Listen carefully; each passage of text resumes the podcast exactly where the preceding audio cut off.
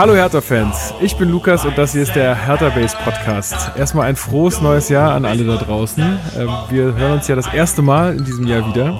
Und äh, ich muss gleich mal äh, ein kleines Geständnis machen. Ich habe mich in der letzten Zeit relativ wenig, also äh, wahrscheinlich immer im Verhältnis zu anderen noch sehr viel, aber für meine Verhältnisse sehr wenig mit Hertha beschäftigt. Und deswegen lasse ich mich heute aufschlauen von äh, zwei ganz klugen Menschen in diesem Kontext. Das ist zum einen Steven, hallo. Hallo. Der sogenannte Blogger. Ich freue mich wieder hier zu sein. Ja, schön. Du bist jetzt irgendwie Standardinventar geworden. So Stimmt, ja. Wobei ich sagen muss, ich habe auch ein bisschen Detox gemacht über äh, zumindest Weihnachten, Neujahr habe ich mich auch mal ein bisschen ja, muss, rausgenommen. Muss auch mal irgendwann sein. Ja, und bei mir kam dann irgendwie Beruf und Privates dazu und dann, ähm, naja, man muss dann mal Prioritäten setzen. Wer keine Prioritäten setzt in diesem Kontext, ist unser Fanexperte Marc Schwitzky. Der kann nie ohne Hertha. Ich grüße dich. Bonjour, mes amis. Ah, ah. bonjour. Ähm, Arthur et un perroquet. Mm, Baguette. ja. ja. Grüß okay. euch. Ja, ja, doch, ein bisschen habe ich auch versucht, aber geht ja dann doch nicht immer ganz, ne? Ein bisschen was ist dann doch immer. Ja, ja, ein bisschen. Bei dir ist das immer ein bisschen. ähm, ja, äh, bisschen mehr als bei anderen, aber trotzdem so über Weihnachten und so. Ich hatte ja, das war ja auch so ein Zeitpunkt, da hatte man auch einfach keinen Bock mehr, weil es ein sehr anstrengendes Jahr 2019 war mit Hertha und es scheint so weiterzugehen. Ja, Tatsache. Ähm, du hast dir das Elf-Freunde-Heft gekauft, Steven. Gab es irgendwelche neuen Erkenntnisse? Nee, eigentlich nicht. Also der Bericht war mh, mm, nicht so negativ, wie man hätte vielleicht vermuten können von dem ähm, wie, wie das Cover aufgemacht war und was man so in den letzten Wochen grundsätzlich in der Thematik über Hertha gelesen hat. Ähm, natürlich ist, also er Freund hat eine Grundeinstellung, die sich mit diesem Investorentum jetzt nicht so ganz verträgt und mit ja. dieser äh, äh, mit diesem Größenwahn, wie er genannt wird. Ja, ja also es gab, weil man da sagen muss, da würde ich kurz einhaken, das ja. hat ja tatsächlich kein etablierter Elf-Freunde-Redakteur geschrieben, sondern der gute Stefan Hermanns vom Tagesspiegel. Ja, der aber natürlich auch eine relativ kritische Haltung ja, gegenüber dem, was ja, haben. Aktuell da passiert. Also es gab einen großen Bericht mit Titelcover genau. Hertha und Das war übrigens gut gemacht, das Cover, das muss man auch mal Kette sagen. Haben. Ja, sie, sie war sehr gut gemacht. Ich werde das, äh, werd das Bild mal einfach als Folgenbild machen und dann das ist gut. mit freundlicher Unterstützung von elf Freunde vielleicht. ah, die sind da nicht so. Ich hoffe es. Sie schreiben auch übrigens äh, in dem Heft, wie sie es gemacht haben. Ah ja. Ja. Cool. Na gut. Man fragt mich nicht mehr. Ich, ich kauf mir das. Also man kann es lesen, ist so, also wenn man sich jetzt so wie wir im Hertha-Kosmos fast täglich oder eigentlich täglich mhm. bewegt, ist da jetzt nicht so viel Neues drin. Ja, Und wie Stefan Hermanns das dazu steht, wissen wir ja auch insofern. Ja, das ja. dachte ich mir fast, dass da nicht mehr so viel äh, drin ist. Ähm, gut, dann, äh, wo, wo wollen wir eigentlich anfangen? Ähm, das, äh, es ist so ein bisschen, es gab äh, super viele Transfers, es ist sehr viel passiert, Zu- und Abgänge, es gab ein Trainingslager, es gab schon zwei Spiele. Wir haben ähm, Diskussionen über öffentliche Trainings, nicht öffentliche Trainings. Äh, wo wollen wir beginnen? Wollen wir vielleicht bei den Zu- und Abgängen beginnen?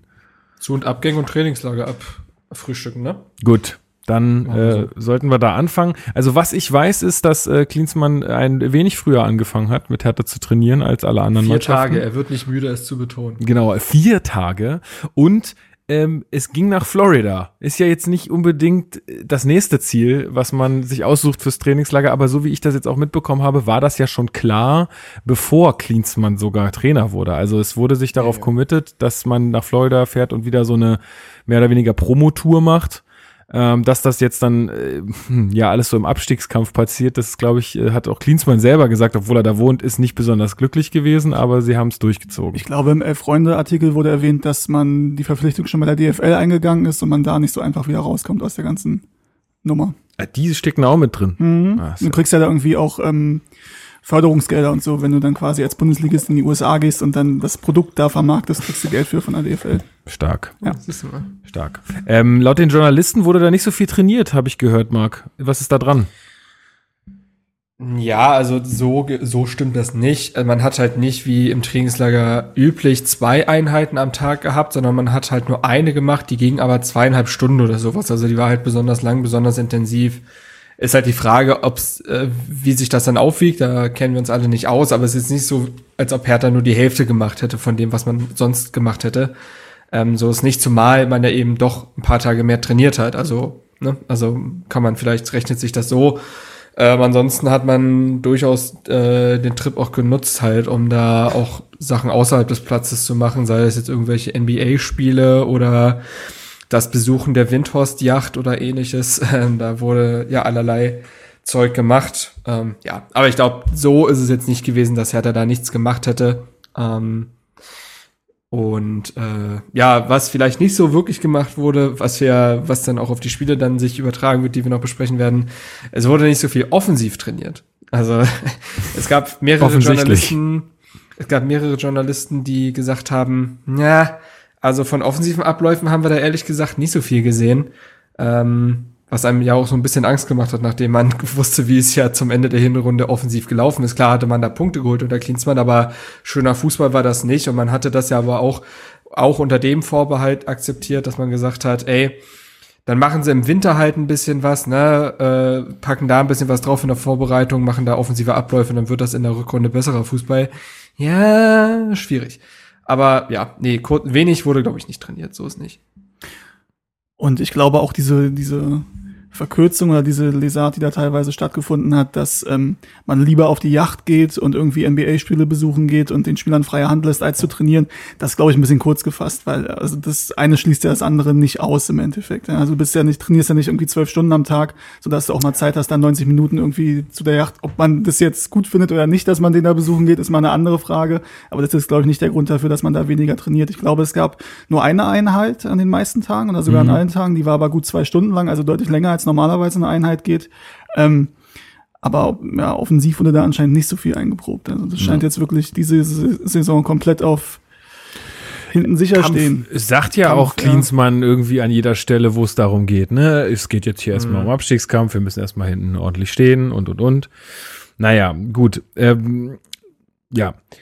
Was, äh, wie haben wir uns im Trainingslager bei den Testspielen äh, geschlagen? Wir haben eins gegen Frankfurt gehabt tatsächlich. Gab es noch ein zweites? Ja, also ein internes Spiel, glaube ich. U19 US-Auswahl. Okay. Ähm, aber das andere hat man 2 zu 1 gegen Frankfurt gewonnen. Doppelpack Alexander Esswein. Eigentlich, äh, als ich das gehört habe, habe ich schon wieder gedacht, ey, das kann einfach auch nicht repräsentativ sein, so ein Spiel. Also, wie, wie gesagt, kein No Offense gegen, gegen Esswein, aber da dachte ich mir halt auch so, ey, der spielt ja sonst nicht Startelf oder so. Ja, also ja, wie repräsentativ also, ist es dann, wenn ja. in so einem Spiel S-Wein zwei Tore schießt und also. Er wurde eingewechselt, glaube ich auch. Ich ja? habe die erste Halbzeit noch gesehen und bin dann eingepennt. war ja irgendwann um drei Uhr nachts. War ja auch um drei Uhr nachts ja, oder so. Da muss man auch mal, ne, war ein Ding, das ich ist okay. die erste Halbzeit gesehen ist habe. Ist okay, da kann man mal pennen. Ja. Ähm, an sich war, es war jetzt kein super schönes Spiel. Frankfurt war auch nicht das Einzige, was man jetzt sagen muss. Wir hatten mit, es war ja eine komplette B-Mannschaft. Und mhm. Frankfurt ist schon mit vielen Stammspielern äh, angetreten und wir hatten die eigentlich relativ im Griff. Also jetzt nicht, wir haben die nicht an die Wand gespielt oder so, aber Frankfurt war halt auch nicht gefährlich. Ja gut, ähm, mit einer B11 ist das ja dann. Deswegen war das jetzt so an sich nicht so schlecht, aber gut, ja, so ein Testspiel in den USA ist jetzt auch nicht überzubewerten. Es ist ja auch so, dass Klinsmann ja sehr klar zwischen A und B11 trennt und dementsprechend zwei Trainingsgruppen hat. Trainingsgruppe 2 äh, erlebt ihr Revival ähm, und die hat ja quasi dann noch auf dem Feld gestanden. Aber es haben sich halt auch Spieler empfohlen, wie in Torunareger, wie in Niklas Stark, die sollen da wirklich ordentlich gespielt haben. Esswein mit dem Doppelpack vielleicht auch. Ähm, der hat ja nur noch gegen Wolfsburg ja auch ein paar Minuten bekommen. Das war vielleicht auch nicht vorauszusehen, nachdem man in der Hinrunde, nachdem man in der Hinrunde, glaube ich, gegen die Bayern tatsächlich am ersten Spieltag noch ja. gespielt hat, fünf Minuten oder so.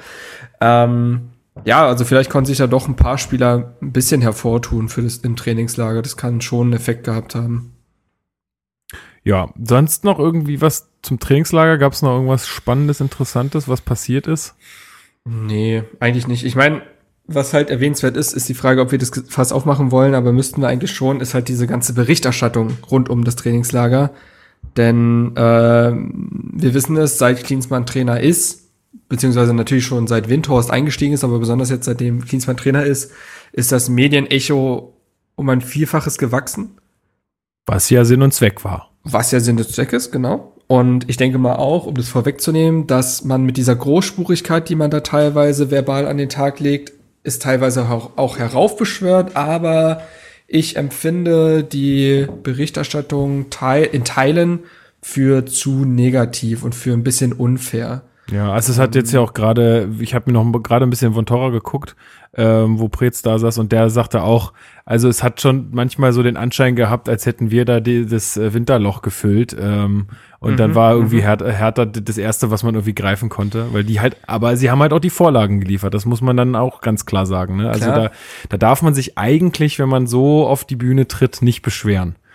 Ja, wobei ich da immer sagen würde, es geht ja gar nicht darum, dass die sagen, dass jetzt schon alles super geil ist, sondern dass sie das Potenzial dazu sehen, beziehungsweise jetzt anpacken, damit es halt super geil wird, dass das in so einer Situation wie der jetzigen, wo man im Abschiedskampf steckt, teilweise fehl am Platz ist, das möchte ich gar nicht verschweigen und ich glaube, wir, das kriegt man ja auch in den letzten Folgen und generell kriegt man das ja mit.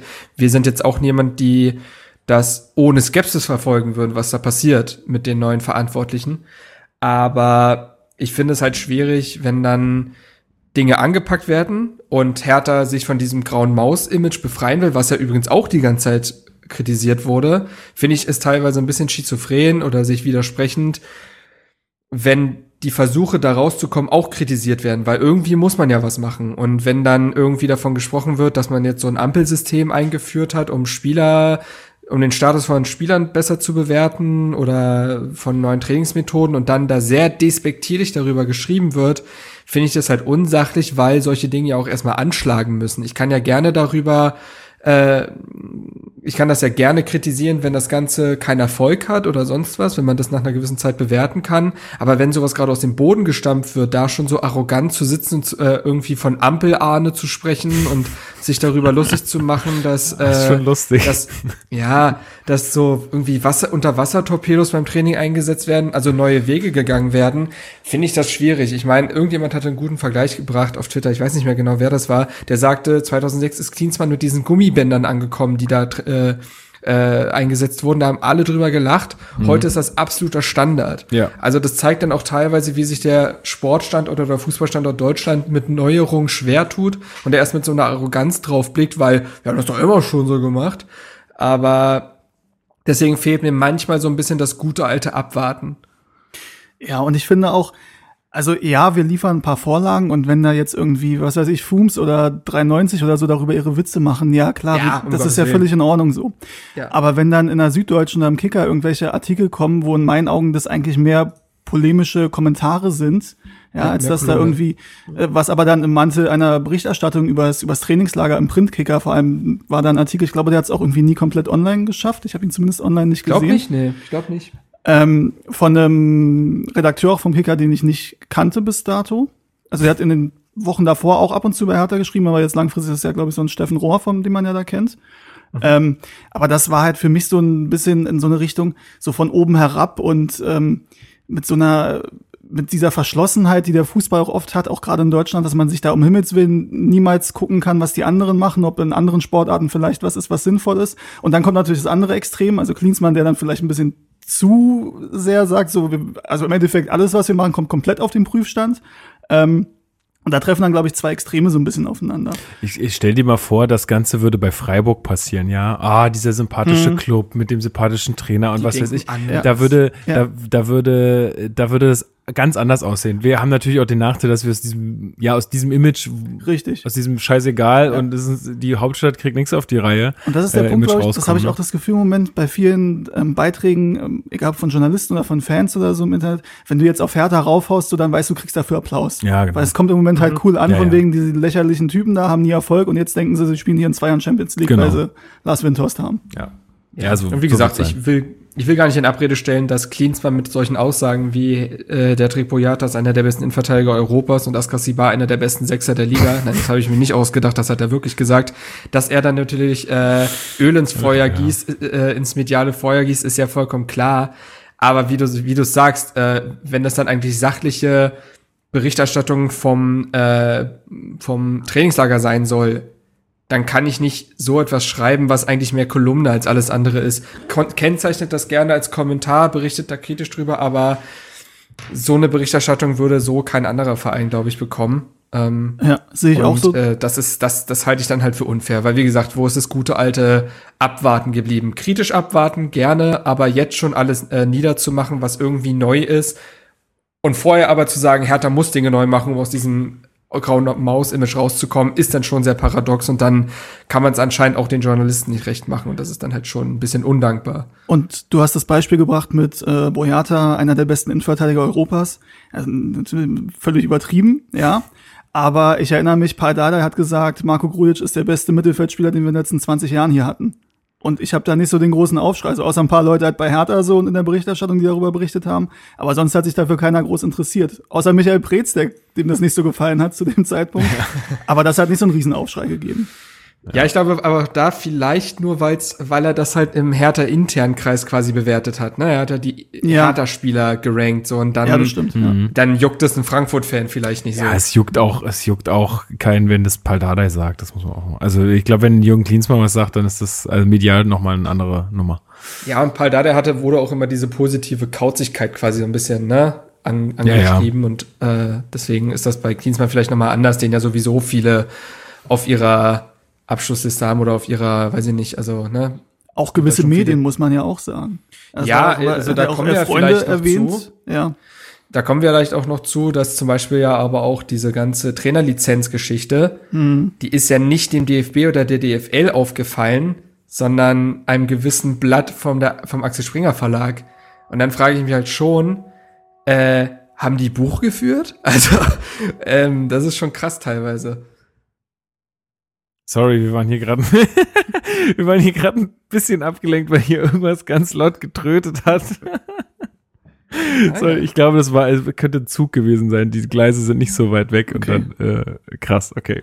Ein Auto war es nicht, glaube ich. Nee, das, das Das- klang nach einem Zug. Wahnsinn. Okay, äh, wir war, ja, äh, Bild, äh, sorry, äh, Blatt vom Axel Springer Verlag. Wegen der Trainerlizenz, ja. Genau, da warst du gerade, Marc. Ihr habt wirklich gar nicht mehr zugehört? Nein. Oder? Verdammt lang, muss man sagen. Äh, Fang doch noch mal bitte vor fünf Minuten an. Nee, äh, bonjour, mes amis. das war vor 17 Minuten. Ähm, ähm, ja, äh, ich wollte ich wollte das fast gar nicht besprechen, aber du hast natürlich in dem Kontext wieder total recht, ne? Ähm, das ist ähm, das ist auch sowas gewesen, was mich wahnsinnig aufgeregt hat, also dass dass da wieder alle so krass drauf äh, angesprungen sind und es es ist doch eigentlich so egal. Es ist wirklich so egal gewesen. Aber gut, ähm, ja. Ja. Ich glaube, wir müssen auch die Kiste nicht mehr groß aufmachen. Nee. Ähm, weil es sowieso, um einen Satz dazu zu sagen, ich finde es sowieso total eigenartig. Also bis in den Jugendbereich verstehe ich das total mit Trainerlizenzen, weil da geht es immer um heranwachsende Körper und so weiter und äh, den Jungs irgendwie was Richtiges beizubringen und die nicht zu verhunzen und so. Dafür brauchst du gewisses Wissen und das sollte mit so einer Lizenz quasi verbrieft sein. Sehe ich absolut ein. Aber im Profisport, ja, bei den Männern, äh, die würden alle, glaube ich, schon relativ schnell merken, wenn der Quark erzählen würde da vorne. Ja. Also man kann doch jetzt nicht davon ausgehen, äh, man kann doch nicht sagen, ja, Jürgen Klinsmanns Trainerlizenz ist abgelaufen. Na gut, dann ist er wohl absolut nicht mehr fähig, einen Bundesligisten zu trainieren. Tut uns leid. Das ist ja ziemlicher Humbug. Also Ja, das ich würde muss ja jetzt auch nicht- Trainer auch so sehen. Ich muss ja jetzt auch nicht ständig eine neue Lizenz machen, um irgendwas äh, arbeiten zu dürfen. Ähm, ich, ja gut, ich, aber also bei dir ich, wäre das schon vonnöten. äh, tatsächlich wäre das manchmal vonnöten, aber Gott sei Dank arbeite ich. Also vielleicht ist es deswegen, weil die ja nicht immer unbedingt einen Job haben, äh, auch eine Zeit lang mal keinen Job haben. Ich weiß es nicht, aber mir war es auch neu, dass die tatsächlich auch so Lehrgänge oder Ja, also ich ähm, so Fortbildungen machen könnte müssen. das schon zumindest auf dem Level über den Sinn diskutieren. Ich meine, wenn jetzt irgendwie bei, bei kleinen Vereinen, Jugendmannschaften und so, kann ich das schon verstehen, dass die irgendwie mal ein paar Lehrgänge gemacht haben und vielleicht auch ein bisschen pädagogisch mal was gelernt haben müssen. Äh, ja, ja, voll. auf dem Level ist es da dann aber halt so, also entweder Ja, ja, du stellst ihn ein und bist von dem überzeugt oder halt nicht, ob er jetzt die Fortbildungen hat oder die Lizenz. Ja. Hat Michael Preetz irgendeine Lizenz, die ihn dazu berechtigt, das zu machen, was er Na, macht? hoffentlich macht Also ein der- Studium hat er ja, aber Ja, weiß, Ja. Genau, das meine ich ja. Also es ist ja irgendwie Quatsch. Ja. Das ist ja auch immer Quereinstieg in solche verantwortlichen Positionen, ne? muss man ja auch sagen. Aber so. unabhängig Und- davon, ähm, ob das jetzt, also ob das sinnvoll ist, ob man die braucht oder nicht, kennen da auch nicht alle Hintergründe. Vielleicht gibt's auch jemanden, der sich da super viel bei gedacht hat und der uns das erklären könnte, warum das sinnvoll ist. Kann Genau. schon sein. Also wenn ihr Aber- da, ja, wenn genau. ihr da äh, mehr wisst, dann immer Aber unabhängig davon war es halt, also wirklich, war ja fünf Tage oder so, war jeden Tag mehrmals täglich neue Wasserstandsmeldungen, wie es denn jetzt aussieht mit, den, mit der Lizenz. Und das war dann wirklich, also. Da merkst du halt schon, es ist im Moment so ein Punkt, okay, im Moment kriegst du viel Applaus, wenn du dich über Hertha BSC lustig machst. Ja, ja.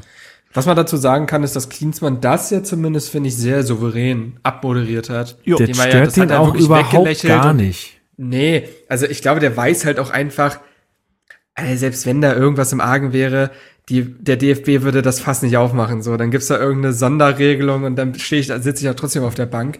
Ja, ähm, und ähm, wie er ja auch, er hat das ja wirklich weggelächelt und gesagt, kein Problem, liegt in irgendeiner Schublade. Es wurde natürlich auch äh, fleißig zitiert, aber es fand ich auch sehr sympathisch an sich. Und er hat ja auch dann gesagt, dass das einfach eine nette Geschichte für die Medien war. Und der kennt das, das ja. Das der prallt das an so einen Menschen natürlich ab. Ja. Also, ne, ich will mir so eine Diskussion nicht mit Ante Czovic vorstellen. Der wäre daran vielleicht zerbrochen, so gefühlt.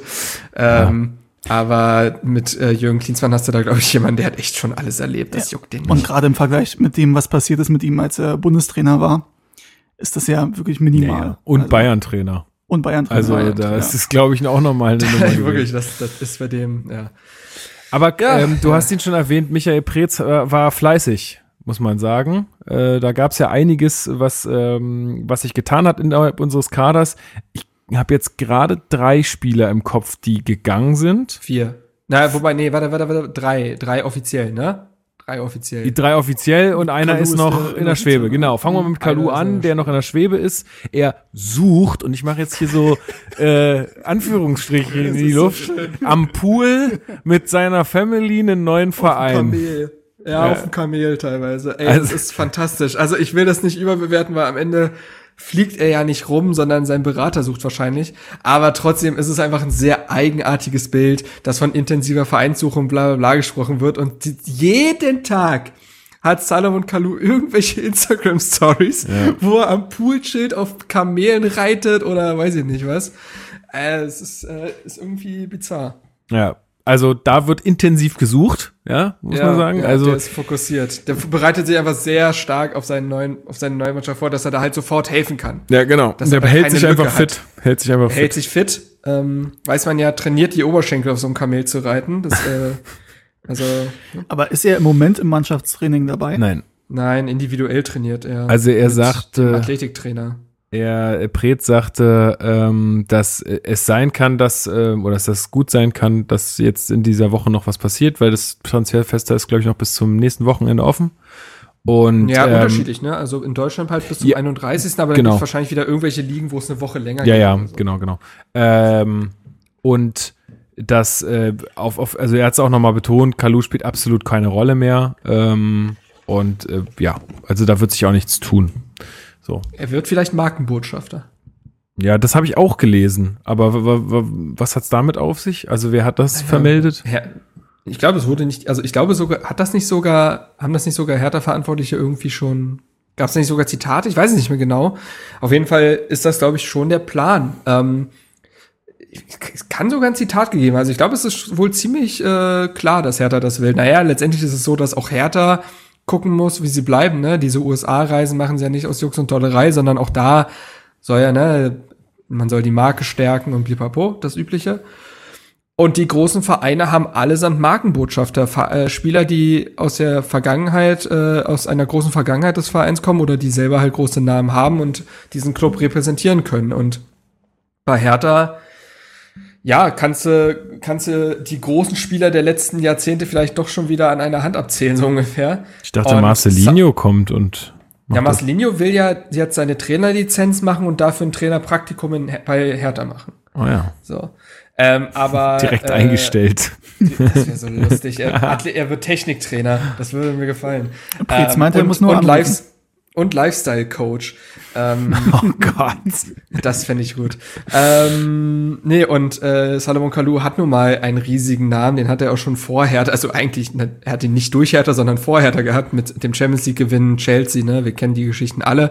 Und auch bei Hertha war er ja wirklich eine, ja, eine Galionsfigur. Und deswegen fände ich das sehr, sehr sympathisch. Und ich kann mir durchaus vorstellen, dass Kalou Klar wird ihm das gerade alles, was so passiert, nicht sonderlich schmecken, aber der wird jetzt keinen ewigen Groll auf Hertha hegen, das kann ich mir nicht vorstellen. Und deswegen. Ja, ich schätze auch, die haben mit dem äh, einfach auch professionell gesprochen und er ist auch professionell genug, als ja, dass er da. da weiß, hat, hört man ja immer, also ich habe jetzt von so vielen Leuten, ich will hier keine dummen Gerüchte eigentlich in die Welt setzen, aber so viele Leute haben jetzt schon gesagt, dass es irgend, also einer der Gründe ist, warum Kalu nicht mehr dabei ist, ist, dass es wohl eine ziemlich lautstarke Auseinandersetzung zwischen ihm und Alexander Nuri gegeben haben soll. Tatsache, ja, das habe ich Da auch gehört. richtig gekracht. Da Und das das- haben jetzt schon mehrere Leute gesagt. Ja, und dazu Ähm, kommt da die Sache mit, gekracht. dazu kommt die Sache mit dieser Instagram-Story, wo er gesagt hat, ich bin der neue Hertha-Trainer. Ist- ich- Nur mal so, Lukas, nur mal so, Es reicht. nur mal so. Es reicht mir langsam.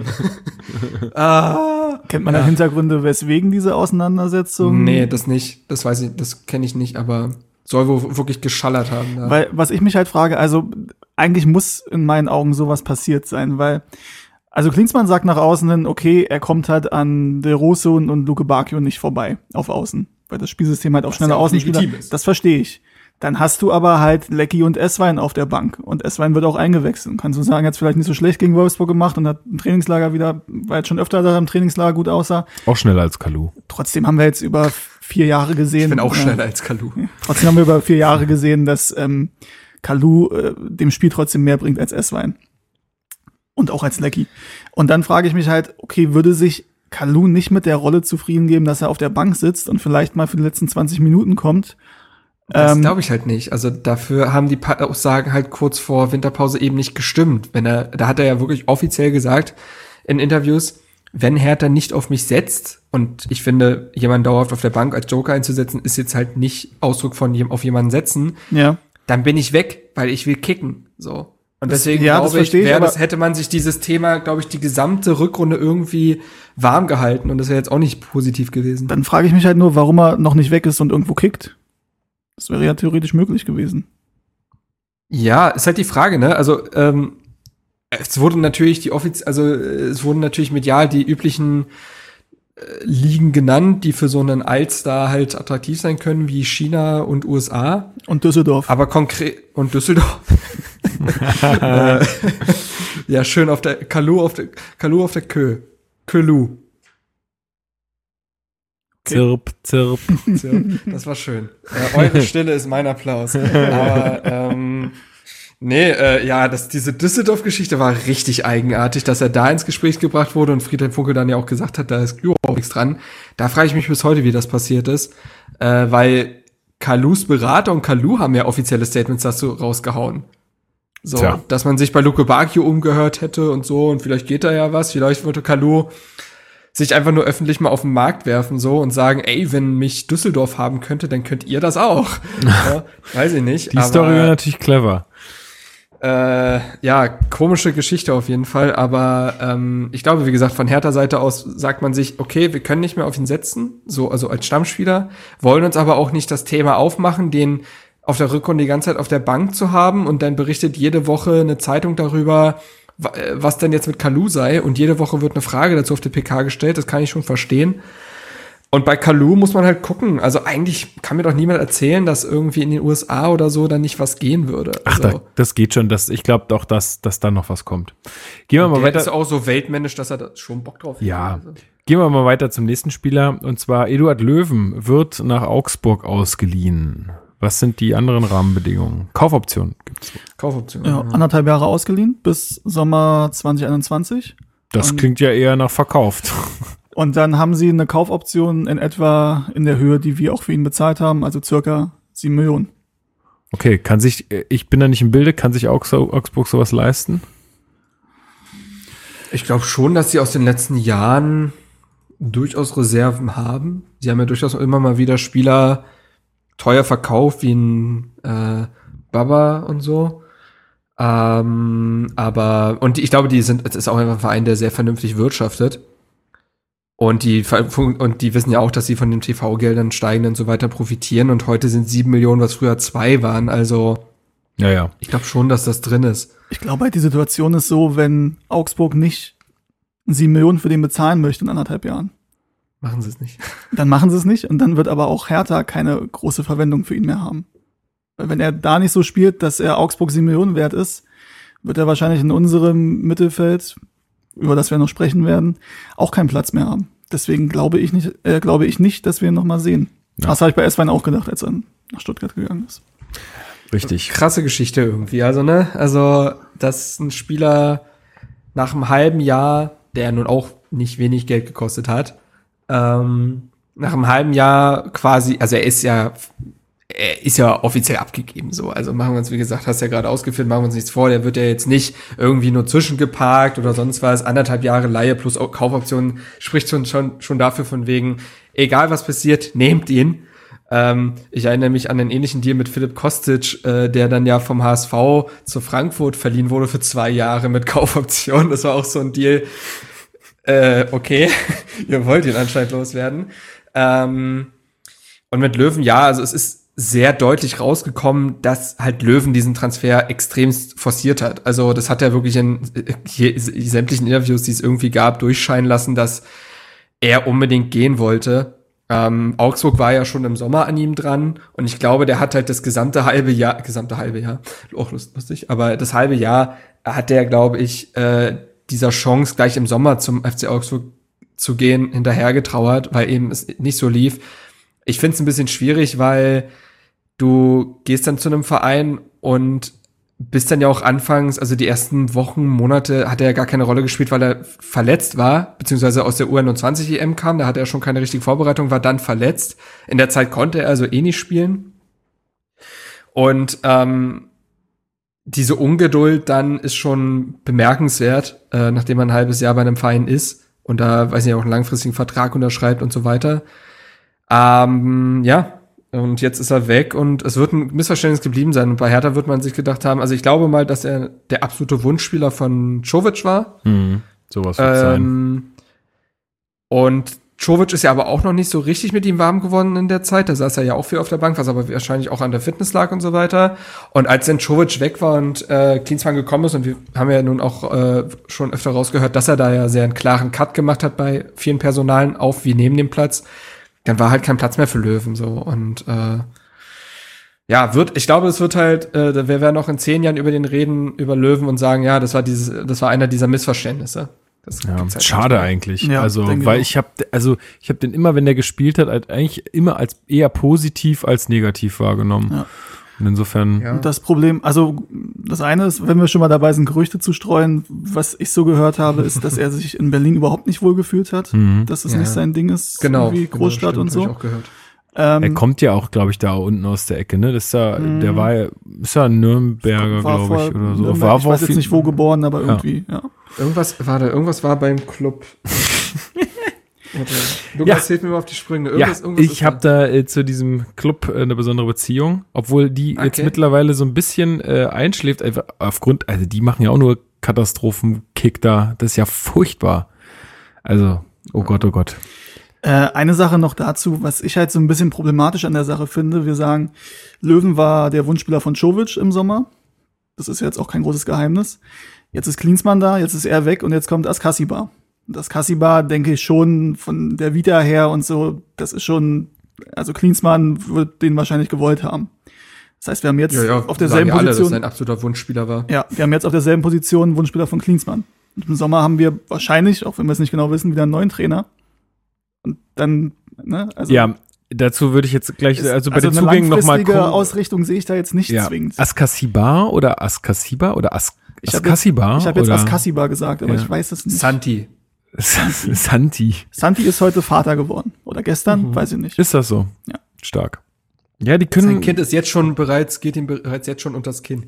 er muss dazu, das sah übrigens wirklich witzig aus, wie äh, Wout Weghorst, kann ja. ich auch nicht richtig aussprechen, neben ja. ihm steht. Das sah wirklich, wirklich enorm. Das sind Ey, wirklich lustigste Szene drei Köpfe der gesamten Rückrunde haben die Leute gar nicht mitbekommen, habe ich das Gefühl, weil ich habe nichts auf Twitter gelesen. Spiel gegen Bayern äh, Thomas Müller Kopfballduell gegen Askasiva. Oder nee, Thomas Müller wird irgendwie, glaube ich, hohes Bein abgepfiffen oder so. Der im Duell gegen Askasiva. und man hört über die Auto, über die Mikros, der ist so groß und zeigt so auf seine Hüfte. das war wirklich überragend. Also ich fand Thomas Müller in den letzten Jahren oft unsympathisch, muss ich sagen, aber die Szene war überragend lustig, weil das kann man auch gut verstehen, wenn da echt, der geht dir wirklich halt bis zum Knie, so Dir wird alles überhalb äh, deines deiner Brust abgepfiffen, ist halt auch scheiße. Ja, lustig.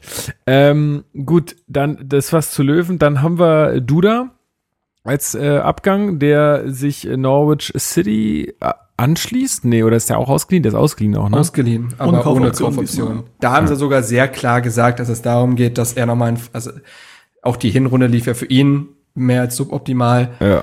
Es soll, er soll einen Kopf frei bekommen, war sogar, glaube ich, O-Ton. Ähm, er soll jetzt quasi bei einem anderen Verein einfach, ne, er soll spielen und er spielt ja auch. Er war jetzt Ja. in beiden Ligaspielen von Anfang an dabei. Ähm, ist auch schön. Ich glaube, du spielst erst bei Hertha und dann darfst du gegen Tottenham spielen. Das ist, glaube ich, ganz nett. Und Aber- äh, hat, er- hat sich auch gar nicht so schlecht geschlagen da. Nö, nö, nö, der ist da, der ist da echt nicht verkehrt, aber es liegt halt auch daran, also klar, Norwich ist letzter in der Tabelle, in der Premier League. Aber Kriegt man so richtig schön den Tabellen- Kopf frei. Das ist einfach Ja, toll. aber, aber die spielen halt nicht wie ein Tabellenletzter, sondern die spielen echt Fußball, so unter dem Daniel Farke und äh, das liegt nimmt Duda natürlich, wenn er da ein bisschen kicken darf. Und nicht wie bei Hertha aktuell, ne? Wir haben es ja auch gesehen, er hat ja sogar ein paar Minuten bei Klinsmann bekommen und wusste da gar nichts mit anzufangen, mit dem äh, Stil, der gerade da gespielt wird. Ja, ich glaube, das ist insgesamt einfach ein kluger Deal. Äh, Duda noch nicht aufzugeben, was ist der, 25, ähm, ist in Ordnung. Und dann halt im Sommer ihn da neu antanzen zu lassen, wenn dann auch eben wieder mehr die Richtung Fußballspielen geht und so. Ich finde, das ist ein, ist ein nachvollziehbarer Deal, auch wenn man natürlich sagen kann, dann, dass, dass man auch da wieder quasi die zweite Reihe geschwächt hat, denn auch da so einen Duda von der Bank zu bringen, ist vielleicht nicht so verkehrt, aber auch da würdest du dir wahrscheinlich das Thema äh, jede Woche offen halten und das würde halt auch, das wäre halt auch so ein Nebenkriegsschauplatz. Ja, Tatsache. Gut, das war. Ach Nee, nee, jetzt Quatsch. der wichtigste zentrale Mittelfeldspieler. Ja, sag an. Ja, Sidney Friede ist gegangen. Ja, und äh, ähm, Jovic doch auch. Stimmt. Stimmt. Dann haben wir sogar noch einen mehr. Stimmt. Ascoli? Äh, ja. Äh, äh, wohin? Äh, keine Ahnung. Irgend so ein Calcio halt. Das- Jetzt Serie B. Äh, ich habe letztens geguckt, da hat er, es gab irgendwie bislang nur ein Ligaspiel oder so, da saß er auf der Bank. Aber ähm, ja, also ja, ich glaube bei Jovic äh, war es halt dieses Ding, dass man den ja sowieso schon seit Sommer verleihen wollte. Aber ihn, sowohl ihn als auch Palko Dada kriegt man anscheinend nicht in deutschen Ja, Zweit- oder Drittligisten bitter, vermittelt, ja. was dann auch was über diese Spieler aussagt, seien wir mal ehrlich. Also Ja. wir sind, also deswegen habe ich ja letztens auch diese Artikelserie begonnen mit äh, Herthaner Eigengewächsen, die halt recht früh gegangen sind und was aus denen geworden wurde, weil immer dieses Ding ist, dass der Verein ja blind sei, wenn er junge Spieler gehen lässt, die in der Jugend irgendwie überzeugt haben, aber meistens kommt, äh, wird aus denen auch nicht so viel. Und bei Parko Dada und Maurice Jovic, aber besonders Parko Dada, der ja diesen goldenen 99er Jahrgang angehörte, ähm, scheint es durchaus schwierig zu sein, die in diesen Profifußball bring, zu bringen und diese Schwelle nehmen zu lassen. Ja, und Serie B, kein Plan, was da jetzt das Niveau ist. Ja, aber ist schon ein bisschen ernüchternd grundsätzlich, ähm, was dann vom 99er Jahrgang im Endeffekt übrig geblieben ist. Und, Zwei Spieler im ja, Profikader. und über den einen reden wir wahrscheinlich auch noch. Ja, das werden wir. Ähm, Ja. Erstmal geht's um die Zugänge. Da haben wir schon angesprochen. Santiago Ascasiba oder Ascasiba oder so. Äh, kommt von Stuttgart aus der zweiten Liga. Hat da ordentlich rasiert, habe ich gehört. Oder ist das so? Ich weiß nicht. Ich habe es gehört. Also die Stuttgarter waren, zumindest das, was ich so mitbekommen habe, waren die eigentlich jetzt nicht so unglücklich, dass er gegangen ist für das Geld. Okay. Ja, ich habe so und so gehört. Also ich glaube schon, dass er ein Stein im Brett hatte bei manchen Fans, weil er dann sich doch halt immer mit sehr viel Hingabe spielt. Das mögen Mhm. Fans ja, aber ja, ich meine, ja, also ist ja, glaube ich, auch nicht der Spieler, der sich ja auch in der zweiten Liga gesehen hat. Der wollte ja auch im Sommer gehen und so und das hat alles nicht geklappt und dann war es halt jetzt soweit, weil bei VfB Stuttgart, die hatten ja Tim Walter entlassen als Trainer und die hatten zu dem Zeitpunkt, wo Hertha den, äh, den Askasiba verpflichtet hat, hatten sie gar keinen Trainer. Und ich glaube, das war genau der ideale Zeitpunkt für Hertha, weil halt niemand Askasiba sagen konnte, wie es jetzt weitergeht bei Stuttgart. Und dann musste in dem Zeitfenster Fenster halt zuschlagen, so. Ist das dann der, wirklich der ideale Zeitpunkt, wenn, also das hat das Steven ja gerade auch schon so ein bisschen angemerkt, wenn du jemanden im Winter holst, ähm, dann nicht weißt, wer dein neuer Trainer sein wird im nächsten Jahr. Also das, was Mhm. quasi, was man als Argument dann gegenüber Stuttgart bringt, äh, ist ja aber auch irgendwie ein Gegenargument, äh, weil man halt nicht weiß, was es im Sommer ist. Und wenn das der Wunschspieler von Klinsmann war und er aber demnächst nicht mehr Trainer ist, dann ist das Ja. natürlich auch irgendwie. Was man vermuten könnte, wenn denn der Wunschtrainer immer noch Nico Kovac ist und Nico Kovac das denn machen wollen würde. Ähm, Askasiba ist so ein Spieler, der zu Nico Kovac passt, würde ich jetzt so aus dem Gefühl her sagen. Fall. Ja. Ja. Ich glaube sowieso, es war auch ein Vorgriff darauf, dass der Per Schellbrett im Sommer gehen wird. Und Per Schellbrett bringt halt Eigenschaften mit, die erstmal jedem Team, was mit, also jedem Mittelklasse-Team, zu dem Hertha ja immer noch gehört, zu dieser Klasse, ähm, gut tut. Also, ne, dieses Aufopfern, dieses Kämpferische, dieses Ballerobern, den offensiven Spielern den Rücken frei halten. Das hast du ja in fast jeder Mannschaft, auch in großen Mannschaften. Denke an einen, also natürlich ganz anderes Level, aber denk an den Casemiro von Real Madrid. Der ist jetzt kein genialer Techniker oder so, aber der hält denen da vorne halt äh, den Rücken frei und damit sie Nachenfreiheit haben und so. Und das ist ja ein Askasibar und das war auch Schäbrett all die Jahre. Und solche Fähigkeiten kann fast jeder Trainer gut gebrauchen, würde ich vermuten. Aber Deswegen kann der, kann der auch einen Schuss aufs Tor abgeben im Gegensatz zu Schäbrett? Das weiß ich nicht. Also er ist jetzt auch gerade nicht gerade eine Tormaschine. Er hat jetzt die Saison, glaube ich, ein Tor gemacht äh, in der Hinrunde bei Stuttgart. Na, immerhin. Ähm, immerhin. Und kann der mehr, äh, mehr als, als Eduard Löwen? in den letzten drei Jahren geschafft hat. Aber ja, ich glaube, das sind, wie gesagt, das sind so ze relativ zeitlose Fähigkeiten, die Askasiba besitzt, äh, so dass man ihn auch unter einem anderen Trainer durchaus einsetzen kann. Selbst wenn er dann nicht jedes Spiel von Anfang an macht. Aber meinst du, diese Position hätte auch Eduard Löwen spielen können? Ich sehe es nicht. Also, ich habe ja auch mit vielen äh, Nürnbergern über ihn gesprochen, als er gewechselt ist. Und die sagten eigentlich, je näher der am generischen Tor ist, desto besser. Also, ähm, der ist jetzt kein Defensiv-Genie, äh, sondern spielt fast eher so einen verkappten Stürmer, ähm, weil er da auch sehr viel Zug nach vorne hat und immer nach vorne denkt, was ja auch gut ist, aber der ist nicht dieser alleinige Sechser, das kann der nicht. Dafür Okay. hat er auch so viele einfache Ballverluste und so. Okay. Ähm, wollen wir dann einfach mit den äh, Transfermeldungen ähm, ja oder Luftblasen oder was auch immer äh, weitermachen, die ähm, jetzt auf, in den letzten zwei Tagen oder heute äh, teilweise aufgepoppt sind oder ähm, wollen wir das ganz chronologisch machen? Ich würde sagen, wir handeln die ganzen Transferquatsch einmal äh, ab. Du hattest es gerade schon gesagt, äh, wir müssen noch äh, kurz über Arne Meyer sprechen. Der hat durch seinen Berater oder durch sich selbst äh, ist er auf ähm, Michael Preetz wohl zugegangen und hat gesagt, dass er gerne noch in diesem Winter den Verein verlassen wollen würde, da er keine Weiterentwicklung sieht. sieht. Das habe ich jetzt noch nicht so richtig verstanden, ähm, auch bei der Preetz-Aussage, ähm, ob er damit meinte, für sich selbst keine Entwicklung sieht oder im Verein keine wirkliche Entwicklung sieht ähm, was, also beides ist eigentlich Quatsch. Äh, Für sich selbst eine Entwicklung äh, nicht zu sehen, ist einfach äh, aus dem Grund äh, Schwachsinn, weil er jetzt sehr, sehr lange verletzt war, ständig eigentlich ähm, und nie zu hundertprozentig fit war. Preetz hat es auch nochmal betont bei Von Torra. Er hat dann die EM gespielt, die U21 EM auch. Da war er, er war da, aber nicht wirklich fit, hat dann dafür den Preis auch bezahlt, ist, er hat sich wieder verletzt ähm, und jetzt ja auch bei Hertha oder unter der Saison ähm, ja auch nochmal ähm, ein bisschen leichter, aber trotzdem auch wieder verletzt. Und dann da diese Ansprüche zu stellen äh, oder zu sagen, er, er würde sich nicht weiterentwickeln, ja wie auch. Also das ist ja irgendwie totaler Quatsch. Und dann äh, die andere Sache ist, ich wüsste jetzt nicht, wie man auf die Idee kommt, dass sich jetzt hier nichts entwickelt. Also es, es tut sich ja wirklich gerade viel. Ja, ist ja auch ein bisschen schwierig, dann beides zusammen. Weil Wenn er sagt, der Verein entwickelt sich nicht, aber er kriegt hier keine Spielzeit, passt ja nicht zusammen. Also er sagt, auf ihn wird nicht mehr gesetzt.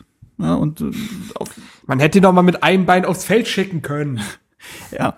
Aber kannst jetzt natürlich sagen, okay, du holst zwei Leute fürs ähm, zentrale Mittelfeld, Askasiba. Askasiba spielt aber in meinen Augen genauso wie, wie Marc das ihm über Löwen und Askasiba gesagt hat, eine andere Position. Ähm, dann holst du Toussaint, über den wir auch noch reden. Aber du wirst auch Grujic abgeben und du wirst, äh, Und Shelbrett. wird aufhören. Also insofern Deswegen hat sich Also man kommt noch auf die Idee, Grujic fest zu verpflichten. Aber ich denke eher nicht. nee. Ähm, nein, aber glaube, ich will nur sagen, er kann ja ja nicht auf der einen Seite sagen, ähm, der Verein entwickelt sich nicht, so habe ich das jetzt auch nicht, aber vielleicht habe ich noch nicht alles gehört. Ähm, und auf der anderen Seite, ich kriege hier nicht genug Spielzeit. Das funktioniert ja nicht. Also Ja. wenn, ne, also er muss ja schon in sich das Selbstvertrauen haben, er dass er sich da kriegt keine durchsetzt. Spielzeit, Und weil er verletzt war. so, die also, Sache ist, er hatte ja wirklich, also er war die komplette Hinrunde eigentlich ähm, verletzt, dann ist er zurückgekommen und wurde dann von Jovic in seinem letzten Spiel gegen Augsburg nochmal aufs Feld geschickt. Ähm, und dann, Klinsmann hat halt gesagt, okay, das funktioniert noch nicht. Ich glaube, hat er mal, ich glaube, er hat noch irgendwie mal zwei Minuten unter Klinsmann oder so bekommen. Und Ja, das war's. Und er hat gesagt, okay, er ist noch nicht da, er ist noch nicht fit. Äh, und im Moment bringt es nichts, in so einem fragilen Gebilde und in so einer prekären Situation ihn da jetzt reinzuwerfen. Äh, dann hat er sich im Trainingslager wieder irgendwie leicht verletzt, äh, zum Glück nicht so schwer, wie man ursprünglich gedacht hat, aber stand jetzt wieder nicht zur Verfügung zum, zum Rückrundenstart. Und jetzt diese Aussage von ihm, die man ja schon eigentlich als taktisch bewerten muss. Ja. Ähm, ist halt aber total unglücklich, finde ich. Also, weil ich meine, und das hat er ja, das war ja auch ein bisschen seine Karte in der letzten Zeit, die er immer wieder gespielt hat. So dieses, ja, ich bin hier in Berlin eingewechselt, ich bin Berliner Junge, es war immer mein größter Traum für Hertha zu spielen, bla bla bla. Und jetzt aus taktischen Gründen so eine Aussage zu machen, ey, das bringt dich halt in Teufels Küche bei den Fans. Schlecht beraten. Ab, absolut. Also, und ich glaube, dass da halt einfach jemand sitzt, äh, der ihm sowas ins Ohr flüstert, der einfach nochmal fett verdienen will und der einfach einen, vielleicht einen größeren Gehaltscheck auch für ihn sieht, mhm. gerade mit den neuen Möglichkeiten, die Hertha jetzt hat. Ja. Und dadurch, dass der Vertrag jetzt vielleicht bei ihm nicht so dotiert ist wie bei anderen Spielern, die jetzt auch kommen, äh, versucht man jetzt halt da irgendwie äh, finanziell noch ein bisschen was rauszuschlagen. Also der Vertrag ist, glaube ich, aus dem Januar 2018, also jetzt zwei Jahre her. Und im Februar 2019, glaube ich, hat er den Berater gewechselt. Mhm. Also er war vorher bei Rogon, bei Roger, Roger Wittmann, Roger Wittmann. Roger. Keine Ahnung. Ähm, und ist jetzt, äh, weiß ich gar nicht, wo er jetzt genau ist. Ähm, ich glaube, wenn man bei Transfermarkt guckt, ist dann nur noch ein weiterer Jugendspieler bei dieser Agentur unter Vertrag. Ähm, und was noch ein Gerücht, was man so hört, ist, dass Arne Meyer, dass da auch ein bisschen was passieren wird in Sachen Selbstvermarktung in den nächsten Tagen. Gucken Aha. wir mal. Aha. Ähm, ja, also irgendwie soll da anscheinend gerade ein ja eine Marke gestärkt werden. Er hatte ja Zeit. Hatte ja Zeit. ich habe das Gefühl, dass er gerade ein bisschen eine Marke gestärkt werden soll und dass er schlecht beraten ist. Und das ist halt ein Ding. Ich meine, ihm musste klar gewesen sein, dass Hertha ihn nicht gehen lässt im Moment. Also wenn da jetzt nicht jemand kommt und irgendwie 40 Millionen bietet oder 15 Millionen oder was weiß ich was, dann wird Hertha ihn jetzt nicht gehen lassen. Ähm, und das stand ja auch schon fest zu dem Zeitpunkt, als gestern die Meldungen kamen. Also da hat ja schon das Gespräch stattgefunden. Und trotzdem geht er dann oder sein Berater oder wie auch immer zur Presse und sagt, ich will hier weg und zwar sofort. Ja. Ich, schuck, ich zucke mit den Schultern. Erzähl. Übrigens gibt es eine neue Entwicklung. Erzähl. Ähm, dazu.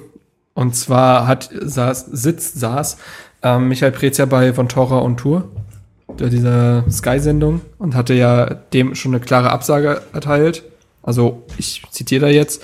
Äh, wir denken überhaupt nicht darüber nach, Annemeier abzugeben, sondern wir wünschen uns den jungen topfit und gesund auf dem Platz und dann auch wieder mit, äh, um dann auch wieder mitzumischen im Kampf um die Plätze im Mittelfeld. Ähm, von wegen, äh, und dass er halt auch vor seiner Verletzung Stammspieler war und dass man absolut sieht, dass er auch, dass, dass man ihm diese Rolle auch in Zukunft wieder zutraut. Jetzt hat aber Meier sich dazu wieder geäußert. Wie, wie, gesagt, wir sagen jetzt Meier, es können auch Statements seines Beraters sein. Wir wissen es ja nicht genau. Ne? Die werden sich da ja auch besprechen und so und dann wird's, wird, werden das wahrscheinlich keine O-Töne sein, sondern die schreiben das irgendwie auf und schicken das denen oder so. Denn äh, jetzt kommt von Meier Beraterteam, was auch immer, äh, folgendes. Dieses Statement kommt für mich total aus dem Nichts. Ich hatte in den vergangenen Tagen mehrere intensive Gespräche mit den Verantwortlichen. Es wurde hierbei unter anderem Verständnis für meine Situation gezeigt, mir aber auch klar signalisiert, dass man mit mir sportlich aktuell nicht plant. Auch sprechen sämtliche Verpflichtungen dafür. Blablabla. Ähm, Im Detail wurde sogar schon besprochen, dass der Wunsch von Hertha wäre, dass ich nicht zu einem direkten Konkurrenten, Konkurrenten wechseln solle. Das sollten sich die Verantwortlichen besser absprechen. Dieser Verlauf bekräftigt mich in meinem Wechselwunsch und lässt mich nur auf eine Lösung in dieser Woche hoffen. Was ist denn jetzt mit dem ich los, bin, ey? Also ganz, ehrlich, ich bin sehr irritiert, wie frei der gerade dreht. Also, aber wie komplett. Gesagt, also, also wir, wir müssen ein äh, bisschen gucken, glaube ich, über welche Zeithorizonte wir hier sprechen, weil das ist nicht, das geht nicht klar hervor. Wenn Hertha äh, sagt, du pass mal auf, jetzt kommst du erstmal in der Saison wieder an, wir wechseln dich ein paar Mal ein. Jetzt ist gerade halt auch im Mittelfeld ziemlich viel los ähm, auf der Bank und im Kader allgemein. Nächstes Jahr, wenn sich die Situation wieder ein bisschen normalisiert hat, dann äh, geht, dann kannst du, wenn du ne, also wenn du da wieder voll drin bist, voll fit bist, dann kannst du wieder komplett angreifen. Wenn ihm das natürlich jetzt einfach alles zu langsam geht, dann hat er einen Punkt. Aber ähm, man ja. muss ja aber auch mal sagen, dass Arne Meyer bis auf sein Standing als herausragendes Talent in der Bundesliga jetzt auch noch keine Bäume ausgerissen hat. Nö. Also er hat bei Hertha immer gespielt, wenn er fit war. Ähm, aber eine große Entwicklung war da nicht zu sehen. Im Gegenteil, ich erinnere mich, dass wir im letzten Jahr gesagt haben, im März oder so hat er sich dann verletzen, dann war die Saison vorbei. Und dann hat man auf seine Saison zurückgeschaut und hat gesagt, eigentlich war es jetzt kein Schritt nach vorne im Vergleich zur Saison davor. Er hat genau kein Tor gemacht wieder, er hat keinen Assist gemacht. Ich glaube, jetzt in 50 Pflichtspielen für hat er ein Assist. Das kein ist, Tor. So. Und kein Tor. Wir reden halt eben, der hat 50 Pflichtspiele für Hertha gemacht. Also der hat ja nun noch nicht irgendwie, weißt du was ich meine? Also der ist ja nun eigentlich ein frisch gebackener Bundesligaspieler immer noch. Und so, und das ist, ich finde, das ist gerade purer Wahnsinn, was er da macht. Zumal man ja gesagt, wirklich sagen ich muss. Es also auch irritierend, dass er sagt, also, jetzt muss man mal sehen, Arne Meyer scheut anscheinend auch den Konkurrenzkampf bei einem Tabellen 13. So. Das sieht jetzt auch nicht so gut aus. Das, dann müsste er, dann könnte er sich ja jetzt eigentlich nicht erhoffen, der könnte ja jetzt nicht zu Leverkusen gehen, wo fünf Spieler aus seiner Position spielen und dann da das selber abziehen. Also der, der müsste sich doch erstmal hier durchbeißen, um sich dann diesen nächsten Schritt zu sichern. So. Aber ich, also ich verstehe auch die Taktik dahinter nicht. Also ich glaube, also boah. Ich könnte mir nur Ahnung. vorstellen, wenn du jetzt sagst, okay, da kommt jetzt irgendwie demnächst was mit Selbstvermarktung, Pipapo, dass, äh, dass da irgendwie stark darauf geachtet wird, okay, der muss halt halt auch spielen.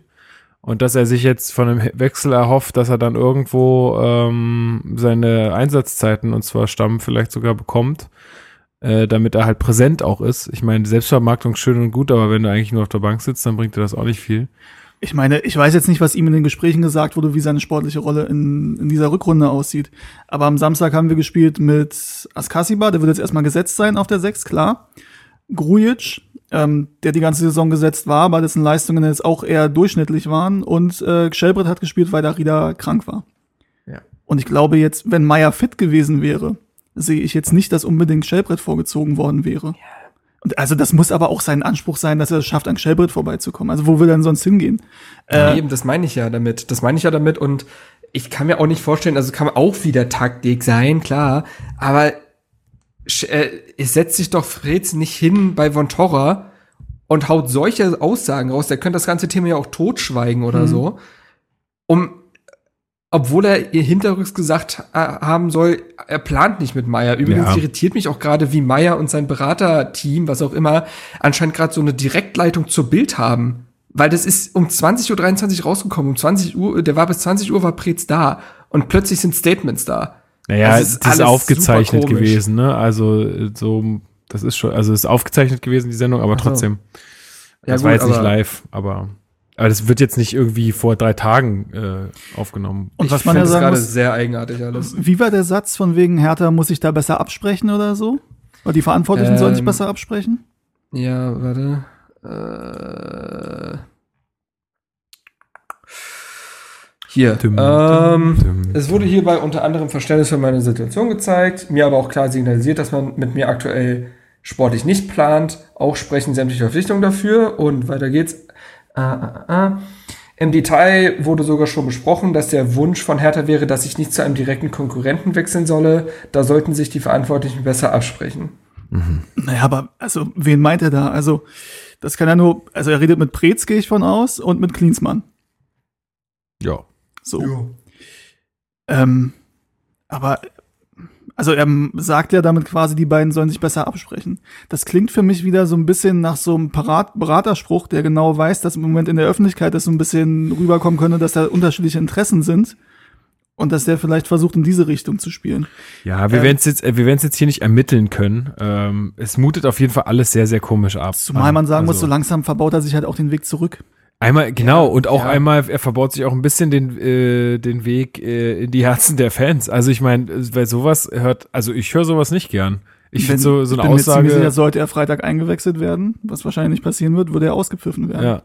Also und zumindest ich könnte es auch verstehen, ehrlich gesagt. Ja. ja, na, ein bisschen Feedback muss man schon also auch zumindest jetzt aus halt. der ersten Reaktion heraus. Ähm, ja. ja. Ja, ja, also ich, auspfeifen ich jetzt nicht so allzu all schlimmen Sinne, aber halt erstmal so, ey, sag mal, was, was fällt dir eigentlich ein? So ein. Was glaubt er denn, dass Hertha jetzt noch jemanden bekommt, der einen marktwertgerechten Preis für Arne Meyer zahlt im Winter, eine Woche bevor das Fenster schließt? Tja. Also Herr, wie Arne Meyer ist ja super viel wert. So. Also, ganz ehrlich, ich würde Arne Meyer jetzt aktuell nicht unter 20 Millionen ziehen lassen.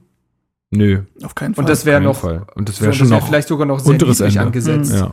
Und äh, dementsprechend wer zahlt das gerade für jemanden, der eben 50 Pflichtspiele für diesen Verein gemacht hat und sieben Monate lang verletzt war? Ja. So. Und auch immer wie, und auch mit zwei verschiedenen Verletzungen. Also der anscheinend generell, das wissen wir auch noch aus seiner Jugend und so, verletzungsanfällig ist. Der konnte ja auch die U21 WM nicht richtig spielen, weil er vorher verletzt war. Genau. Also dementsprechend, was, was, was ist denn jetzt seine Basis? Wo, wo will er denn jetzt hin? Und Hertha wird ihn sicherlich nicht verleihen. Beziehungsweise verleihen vielleicht sogar noch ein halbes Jahr, aber dann kommt er ja wieder. Also, ich, ich sehe es nicht. Tja, also, wenn ihr darüber äh, auf dem Laufenden gehalten werden wollt, dann schaut doch einfach mal bei unserem Twitter-Kanal vorbei, äh, Hertha Base, oder auch auf der Facebook-Seite mhm. Hertha Base. Und wir werden ähm, euch da auf jeden Fall darüber informieren, wie da die Entwicklungen äh, voranschreiten. Jetzt haben wir noch einen Transfer zu besprechen. Lukas Toussaint äh, Lukas mit C, aber sonst ein schöner Nachname, äh, Nachname, ein, sonst ein schöner Vorname. Ähm, ja, ist gerade ganz frisch, ich glaube vor ein paar Stunden veröffentlicht worden. It's a match. Genau. Ähm, kommt von Olympique Lyon, ist aber irgendwie doch ein sehr seltsamer Transfer, muss man ehrlich sagen. Äh, so insgesamt, denn, und korrigiert mich bitte, wenn ich da falsch liege, er wird fest verpflichtet, jetzt in diesem Winter, für 25 Millionen Euro. 24, 25 Euro. Ja, genau. Äh, diese Summe ungefähr. Wird aber noch für ein halbes Jahr an Olymp äh, Olympique Lyon, Lyon ausgeliehen. Das heißt, ja. er ist halt einfach nicht da, erstmal. Er kommt dann im Sommer und ist eigentlich eine Verpflichtung für den Sommer, aber wir verpflichten ihn jetzt im Winter. Warum? Ja. Weshalb? Wieso? Weil man ihn sonst nicht bekommen hätte, bin ich mir ziemlich sicher. Das ist der Punkt. Du hättest ihn sonst nicht bekommen. Weil sonst andere Vereine zugeschlagen hätten. Oder, ja, oder Lyon einfach gar nicht gesagt hätte, wir geben den ab. Also die wollen. Die aber wollen warum halt denn jetzt, wenn sie ihn dann noch ausleihen wollen? Also. Das ergibt irgendwie. Ja, wie gesagt, im, ja, im Sommer ist es vielleicht wieder eine andere Situation. Ich weiß es nicht genau, aber ähm, Schwierig zu sagen. Es ist natürlich, es mutet natürlich schon komisch an, wenn du deinen Rekordtransfer direkt wieder verleihst. Ähm, aber ja. also aus ja, harter Sicht kannst du natürlich argumentieren, dass du jetzt noch Marco Grujic hast. Eben. Und der dann im Sommer sehr wahrscheinlich weg ist. Ja. Ja. ja. Und Lyon wird wahrscheinlich sagen, wir kriegen jetzt auf die Schnelle keinen Ersatz. passenden Ersatz mehr. Mhm. Ja, aber und dann äh, dieselbe Sache wie bei Askasiba. Ähm, wir haben im Sommer einen neuen Trainer. So warum kauft man sich jetzt irgendwie wie wild Spieler ein halbes Jahr bevor man einen neuen Trainer äh, verpflichtet? Also, also ob wir einen neuen Trainer haben, wollen wir mal gucken. Ja, klar, Aber, so ist der Stand der Dinge ja, und so wird es auch überall geäußert äh, von Hertha Seite. Dazu hat sich Brez übrigens geäußert, ne? Ach, was hat er gesagt? Äh, bei Von Torra. Ich sehe, dass Jürgen mit großer Freude und Energie Nein. dieser Arbeit nachgeht. Er wird sich sicherlich bei Zeiten Gedanken machen, wie er seine Zukunft sieht. Das klingt ja auch sehr Oh. Äh, und ich glaube, er meinte noch, weil ich habe im, im Auto hierher kurz ähm, da reingehört. Und da meinte er, dass er aus den Gesprächen mit Jürgen Klinsmann aus den letzten Jahren weiß, dass Jürgen sich eigentlich perspektivisch in einer anderen Rolle auch sieht oder gesehen hat. Ähm, vielleicht ändert sich ja, das jetzt wieder. Aber der, der nicht, leckt doch Blut. Ich kann mir das schon vorstellen, dass er sich als Bundesliga-Trainer auch so ein bisschen reanimieren will. So. Das wurde ja auch irgendwo geschrieben und das glaube ich tatsächlich auch, dass Jürgen Klinsmann ähm, also, dass er noch mal eine Chance in der Bundesliga kriegt, war jetzt auch nicht so realistisch, ehrlich gesagt. Nee. Ja. Genau. Das ist schon Wenn durch diese spezielle uns. Konstellation, die es hier ja. gibt, halt ist das passiert. Ähm, und es kann, kann mir schon vorstellen, dass er vielleicht sagt, ich hat da Gefallen dran gefunden. Ja. Aber lass uns mal bei, bei Lukas Toussaint bleiben. Ja. Ähm, Marc, kannst du uns einfach mal ein bisschen mehr erzählen über diesen Spieler? Warum, warum gibt Hertha für den 25 Millionen her? Ja, manche fragen sich das auch, die ihn spielen sehen. Das ist natürlich dann leichte Befürchtung. Relativ viele ähm, sogar, ne?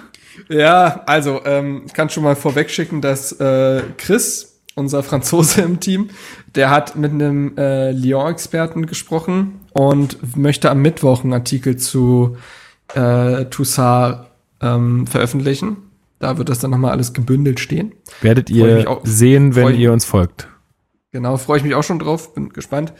Ja, ich habe ihn selber kaum spielen sehen, bis gar nicht. Ähm, paar Lyon-Spiele sieht man dann doch, aber da achtet man natürlich dann, wenn man noch nicht wusste, dass man auf ihn achten muss, achtet man nicht so sehr auf ihn. Ähm, die meisten sagen, er kommt halt mehr über seine Physis. So, ist ein Mentalitätsspieler, ähm, bringt einen robusten Körper mit, ist halt so ein, auch eher so ein klassischer Box-to-Box-Spieler, also der auch schon also irgendwie vorne auftaucht, aber auch hinten irgendwie aushilft. Also hat schon viel mit Grujic irgendwie gemeinsam.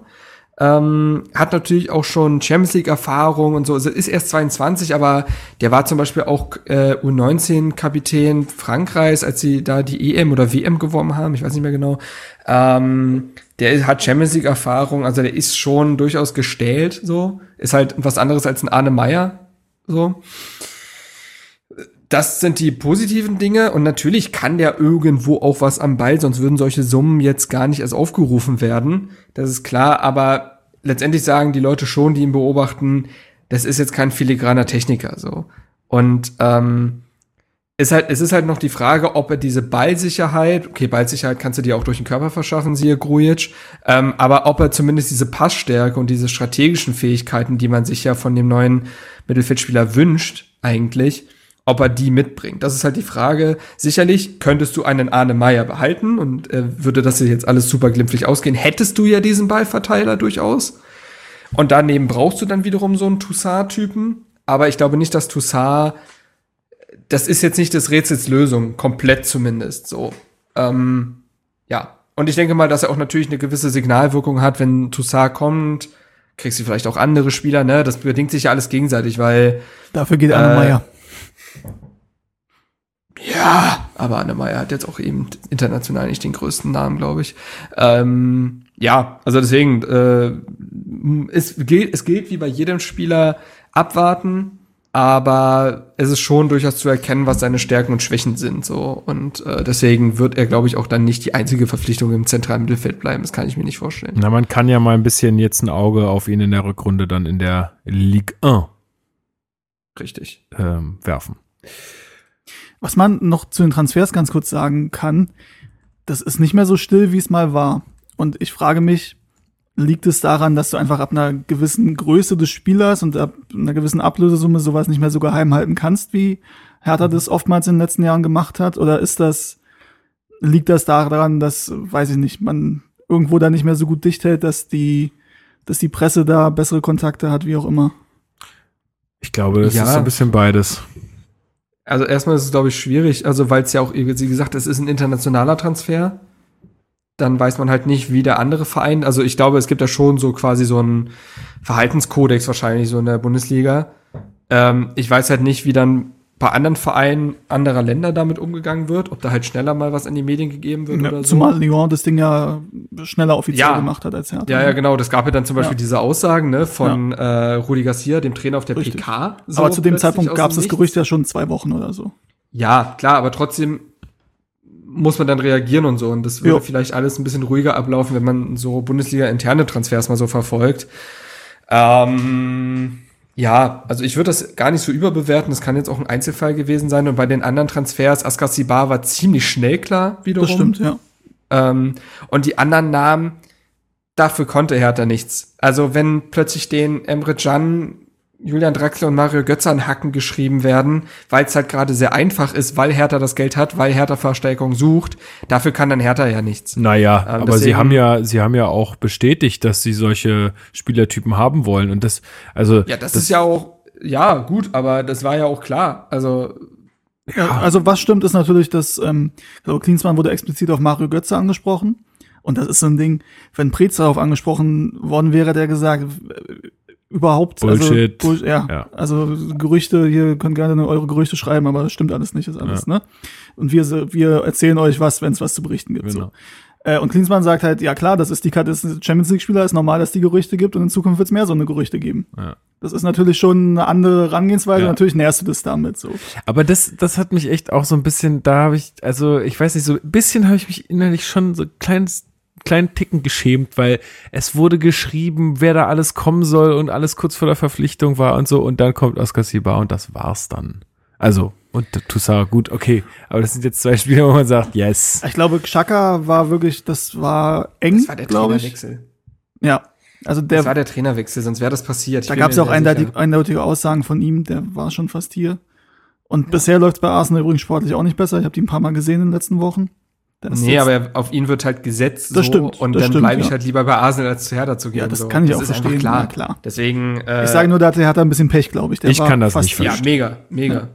Also ja, schwierig. Ähm, Gut. Ich kann mir durchaus sogar vorstellen, dass sogar noch was passiert. Ähm, jetzt sind ja noch ein paar Tage. Ja, eher offensiv aber, dann. Ne?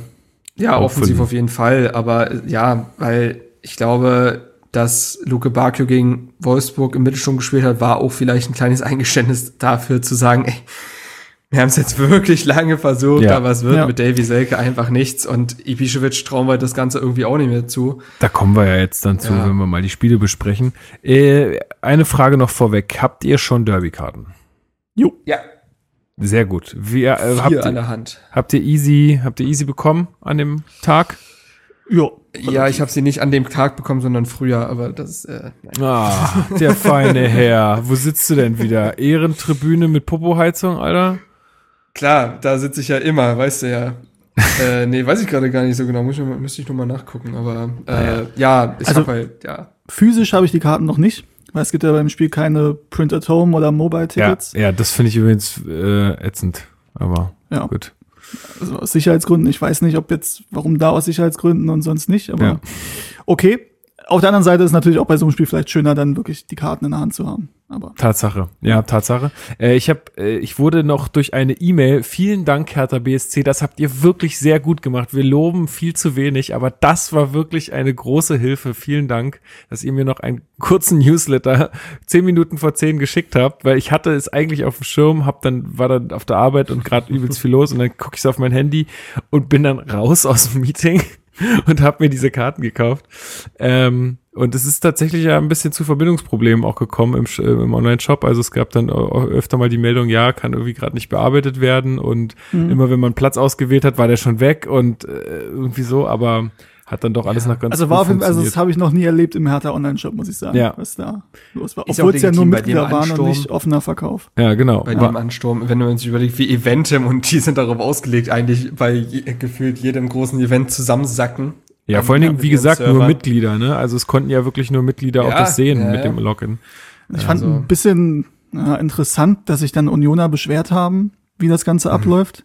Also ich, also ich habe das nicht richtig mitverfolgt, weil das für mich wieder so eine nicht, also es war für mich so eine nicht mehr. Also ich glaube, ich glaube, die Unioner haben sich aufgeregt, weil sie sagen, dass es halt gar keine, gar keine Karten für sie im freien Verkauf gibt, was faktisch nicht stimmt, weil das 10% Kartenkontingent für Union, so wie es geregelt ist, geht auf jeden Fall an Union. Das ist übrigens dreieinhalb Mal so viel wie die Karten, die wir bekommen haben. So, ne? Baut euch mal eine ordentliche Schüssel da im Wald.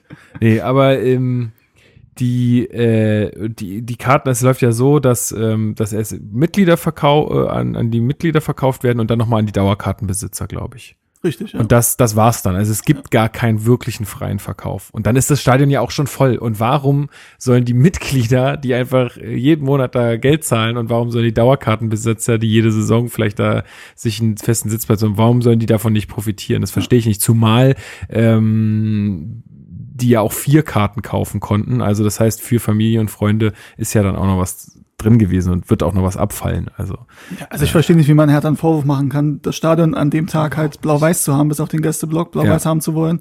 Dann kann man die Argumente, ja, aber bei Bayern und bei Dortmund und beim Dresden-Spiel war es ihnen ja auch egal.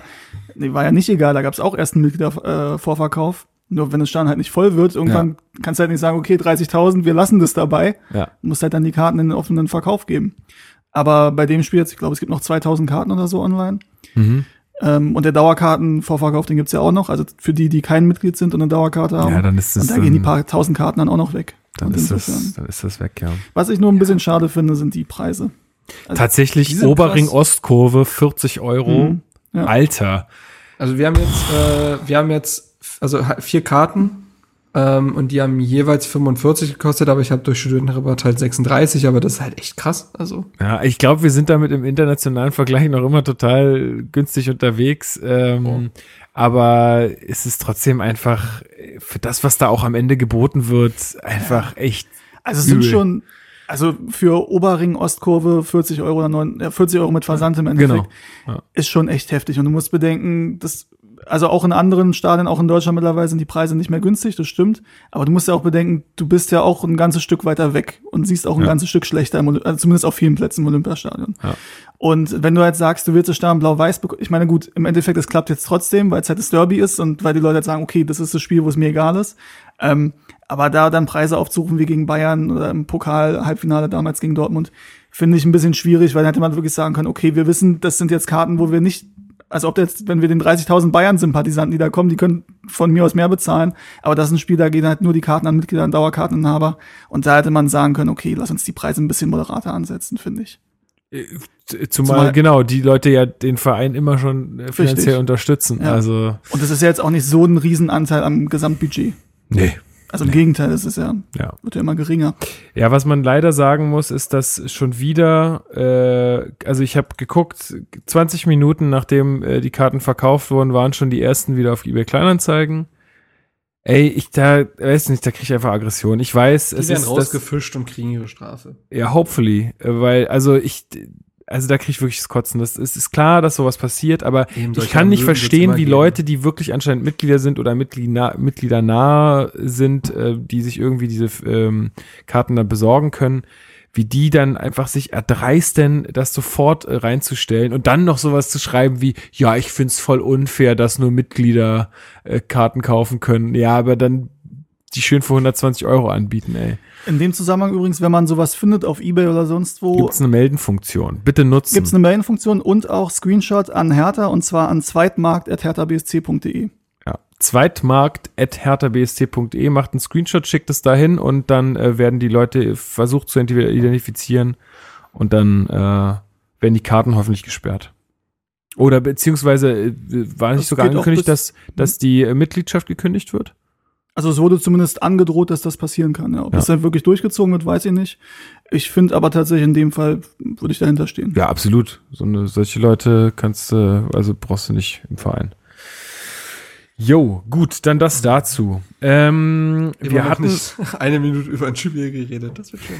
Wir hatten ähm, wir hatten äh, noch so eine kleine Diskussion über das öffentliche Training. Was ist da vorgefallen? Schon wieder vergessen, was alles passiert ist. Stimmt Klinsmann, ja. Klinsmann hat irgendwie nach 20 Minuten Training alle weggeschickt, ähm, auch Fans und auch Medienvertreter, mhm. ähm, was dann natürlich wieder die Boulevardpresse auf den Plan gerufen hat und dann gesagt, ja, Klinsmann, wie der mit den Fans umgeht, das geht überhaupt nicht klar und bla bla bla. Und dann am Ende hieß es wohl von ihm, ja, das wäre nur ein Missverständnis gewesen, weil die Fans, die können ja zugucken, aber die Medienvertreter durften halt nicht nicht dabei sein. Wie du jetzt da unterscheiden willst, am Ende weiß ich jetzt auch nicht so richtig. Äh, aber ja, also äh, wisst ihr da mehr? Mhm. Na, was man sagen muss, äh, diese öffentlichen Trainings sind ja, glaube ich, soweit ich das mitbekomme, ein ziemlicher Sonderweg, also ein deutscher Sonderweg. Das gibt's jetzt in England zum Beispiel nicht, oder ich glaube, das ist ganz selten, dass es da mal öffentliche mhm. Trainings gibt. Und ähm, da gab es ja auch eine Menge Diskussionen, dass die Nationalmannschaft sich so abgeschottet hat und sich dann gewundert hat, dass es da irgendwie mit der Fanbindung und so weiter Probleme gibt. Da sind jetzt die Trainings nur ein kleines Problem, müssen wir jetzt nicht drüber reden. Ähm, aber das ist halt so ein Ding, was, was in Deutschland relativ eigen ist. Und es gab auch, glaube ich, Pep Guardiola in, bei den Bayern hatte da auch Probleme mit und wollte das eigentlich am liebsten alles ähm, geheim halten. Da gab es dann irgendwann auch mal, glaube ich, eine Ansage von Uli Hoeneß, der dann wieder seinen roten Kopf bekommen hat und gesagt hat, das ist hier halt so, hier gibt's halt öffentliches Training. Genau, wir ja. können den Leuten nicht ihr Weißbier nehmen genau beim so. Training. Ja, ähm, und ich finde aber halt, also es war ja sowieso schon so in den letzten Wochen, dass du gesehen hast, okay, es wurden immer mehr Trainings geheim bei Hertha unter Klinsmann. Also früher war es so, dass im Endeffekt immer Dienstag, Mittwoch, Donnerstag, Donnerstag weiß ich jetzt nicht, aber du hattest auf jeden Fall zwei bis drei Tage die Woche, wo du hingehen konntest ohne Probleme. Ähm, und ich zum Beispiel, als ich Kind war, war ich oft beim Training in den Ferien und so, weil ähm, konnte da Fotos machen mit denen und Autogramme und konnte denen zugucken. Das war halt an sich eine coole Sache und ich glaube, dass auch, ich weiß nicht, ob das heute noch so ist, weil sich das ja ein bisschen verändert hat durch Internet und Instagram und wie die Spieler sich darstellen mhm. und so. Ob das heute bei den Kindern noch so beliebt ist, weiß ich ehrlich gesagt nicht. Ähm, aber damals äh, gab es eine Menge Kinder, da sich da Autogramme geholt haben und so weiter und Fotos gemacht haben. Ich glaube, dass es für Fanbindung schon nicht zu unterschätzen ist. Ähm, und dann zu sagen, das machen wir komplett gar nicht, halte ich für ein bisschen schwierig. Und das war ja der Stand letzte Woche. Also es war Dienstag, glaube ich, war Training und dann war ohne Ankündigung nach 20 Minuten wurden im Endeffekt alle rausgeschickt und jetzt wird geheim trainiert. Ja. Und dass dann die Medien natürlich nicht positiver dem gegenüberstehen, ist jetzt auch keine große Überraschung. Äh, und dann kam zwei Tage später oder so die Meldung ähm, von Hertha auf Twitter, äh, ab jetzt sind alle Trainingseinheiten, außer die ersten 20 Minuten, in denen sich aufgewärmt wird, nur noch geheim. Also ohne Öffentlichkeit. Ja.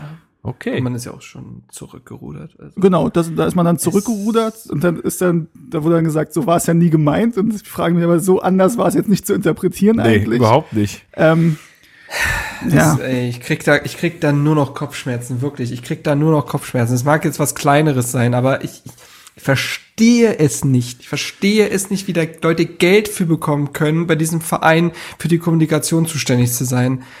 Wirklich, wie viele Vorfälle gab es jetzt in den letzten Jahren, wo die das auf, also auf Grund, also Grunddeutsch verkackt haben? Sei das die Nankamp-Geschichte, sei das diese Geschichte mit der, ähm, mit nur nach Hause. Ihr, ihr, ihr kennt diesen Sport doch. Ihr wisst doch, wie Fans reagieren. Also ich verstehe das immer nicht. Wie, wie geht das? So.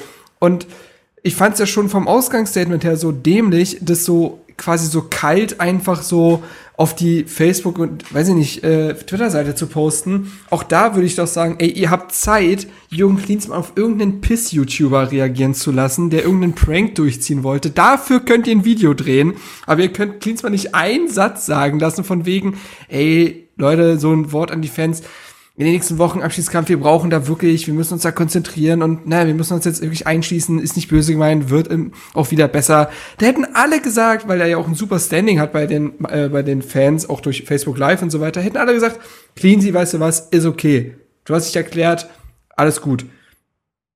Aber Tatsache. und dann wieder so zurückzurennen, ich kann nicht mehr, wirklich, das ist, ist ich, es macht mich wahnsinnig, dass da null Lerneffekt herrscht. Also, es, ja, das sind vielleicht Kleinigkeiten, aber es, es spricht dann halt doch eine Sprache irgendwie. Ich hab's schon mal gesagt. Ich hab's hier schon mal gesagt. Ich sag's nochmal. Ruft kurz bei uns vorher an. Einfach mal kurz durchklingeln und dann. Ja, ich hab's dann auch geschrieben, das mag überheblich sein. Es mag wirklich es überheblich sein. mag Ich hab auch überheblich sein. Es mag, ach, halt's Maul. äh, es mag überheblich sein, aber ähm, manchmal habe ich das Gefühl, dass ich die Kacke da irgendwie mal in die Hand nehmen müsste. Wie kann man so wenig Feingefühl haben? Es Wie kann man so wenig Feingefühl haben? Ich, es- wirklich. Ja, Die äh, verbringen den ganzen Tag auf Social Media. ja, ich meine, also hinterher ist man immer schlauer, aber es sind schon wirklich teilweise Ja, Sachen, wo man denkt, Es äh, gesagt, also denkt einfach mal ein bisschen nach. Ja, ist leider Wäre es so. Hast du einmal passiert, das war ja einmal mit, wie gesagt, mit nur nach Hause. Das war ja dieser erste Freischuss, wo man so dachte, oh mein Gott. Ja, mit Aber dickes es B, ne? Ja, ja, es kommt ja ein Ding nach dem anderen. Ja. Also, ich, weiß ich nicht. Ja, ist leider schade. Ist leider schade. findet ihr es denn sinnvoll, das Training, also jetzt unabhängig davon, wie es kommuniziert war, haltet ihr es für sinnvoll, dass die Trainings geheim sind? Naja, du kannst ja schon auch anhand des, der Trainingssteuerung oder dem, was da trainiert und gemacht wird, ja schon einiges ablesen. Und ich ge- gehe stark davon aus, dass das auch beobachtet wird von, Ja. äh, von den gegnerischen Mannschaften. Insofern, äh, also was heißt sinnvoll, aber ich sag mal, wenn es halt ein paar Prozentpunkte sind am Ende, die das Pendel in die eine oder andere Richtung ausschlagen lassen, dann würde ich sagen, machen. Ähm, zumindest jetzt in solch, in, in so einer, in so einer Phase. Ähm, wenn man halt mal wieder ein bisschen mehr Selbstbewusstsein, ein bisschen mehr Luft hat, äh, dann kann man ja auch wieder andere Geschichten machen. Oder weiß ich nicht, dann, dann muss man eine Trainingseinheit in der Woche nehmen, die vielleicht dann irgendwie nicht so, wo es dann irgendwie nicht so drauf ankommt oder so. Aber ich würde sagen, hab da muss ich das elementares Problem mit. Hertha hat kein Offensivspiel, was es irgendwie zu entschlüsseln gilt. Also Aber das Defensivspiel vielleicht. sollen sie doch zugucken. Also äh, weiß ich nicht, ob die da so viele Erkenntnisse haben, was wenn äh, das Zufallprinzip ist. So, also ja. Ja, aber da, vielleicht sind, ist dir deine Frage damit beant- beantwortet oder wa- was hältst du davon? Ähm, also ich habe ja gesagt, warum ich ein, Fre äh, ein Freund vom, vom öffentlichen Mhm. Training bin, ähm, kann aber natürlich verstehen, dass man vielleicht Donnerstag, Freitag davor sich ähm, das geheim hält, wenn es dann in die Vorbereitung geht. Aber ich glaube, es gibt schon Möglichkeiten, da zumindest irgendwie äh, Ja. ein, zwei Tage das öffentlich zu machen. Klar, muss man nur sich Gedanken machen. So.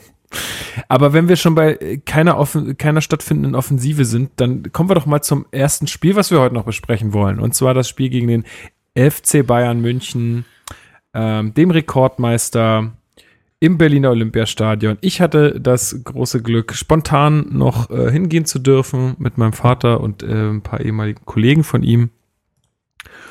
Und ich habe mir gedacht, naja, mache ich auf jeden Fall mal, weil äh, Bayern ist ja immer so ein Spiel, da gehst du hin und wenn sie was reißen, ist cool. Äh, wenn sie nichts reißen, dann war es Bayern und machst dir halt da einen schönen Tag, einen schönen Abend, Fußball. Yeah. Ähm, letztendlich habe ich das auch so irgendwie am, am Ende des Spiels gesehen, kann aber auch verstehen, dass man da äh, wirklich ein bisschen ernüchtert war, was, äh, was das angeht. Ich habe äh, tatsächlich mit nichts anderem gerechnet. Aber wir, vielleicht fangen wir mal mit der Aufstellung an, weil zu der kann ich auch noch äh, ein bisschen was sagen. Ähm, Torunariga war also für mich überraschend in der Innenverteidigung. Hat mhm. sich aber auch aufgeklärt, weil zwei Innenverteidiger gefehlt haben. Genau, Rekik, äh, was war mit dem los? Muskuläre Probleme, wie jetzt auch gegen Wolfsburg und Niklas Stark war erkältet. Ja, okay. De, genau, Toro Nariga in der Innenverteidigung, Askasiba gleich von Beginn an in der Startelf. Ist jetzt auch nicht immer so äh, klar. Und ansonsten eigentlich relativ unverändert, ne? Jo. Ja. Also. Genau, ansonsten war es eigentlich so die Elf, die man kennt. Ja, wie, also ganz nach dem Motto hinten dicht und vorne gucken wir mal. Hat in der ersten Halbzeit auch einigermaßen funktioniert. Kann man jetzt aber darüber diskutieren, ob das daran lag, dass Hertha das so gut verteidigt hat oder War dass die Bayern so im Abschluss einfach nicht gut waren. Ja, ja, sowohl als auch. Äh, da waren schon einige Chancen dabei. Also die Chance von Lewandowski erinnere ich mich, äh, die wirklich so ganz knapp am Tor vorbeigeht. Auch ein, ein paar Schüsse, die also halbherzig abgeschlossen werden von Bayern. Viele Kopfbälle, die, die äh, genau auf Jahrstein kamen, kann ich mich noch erinnern.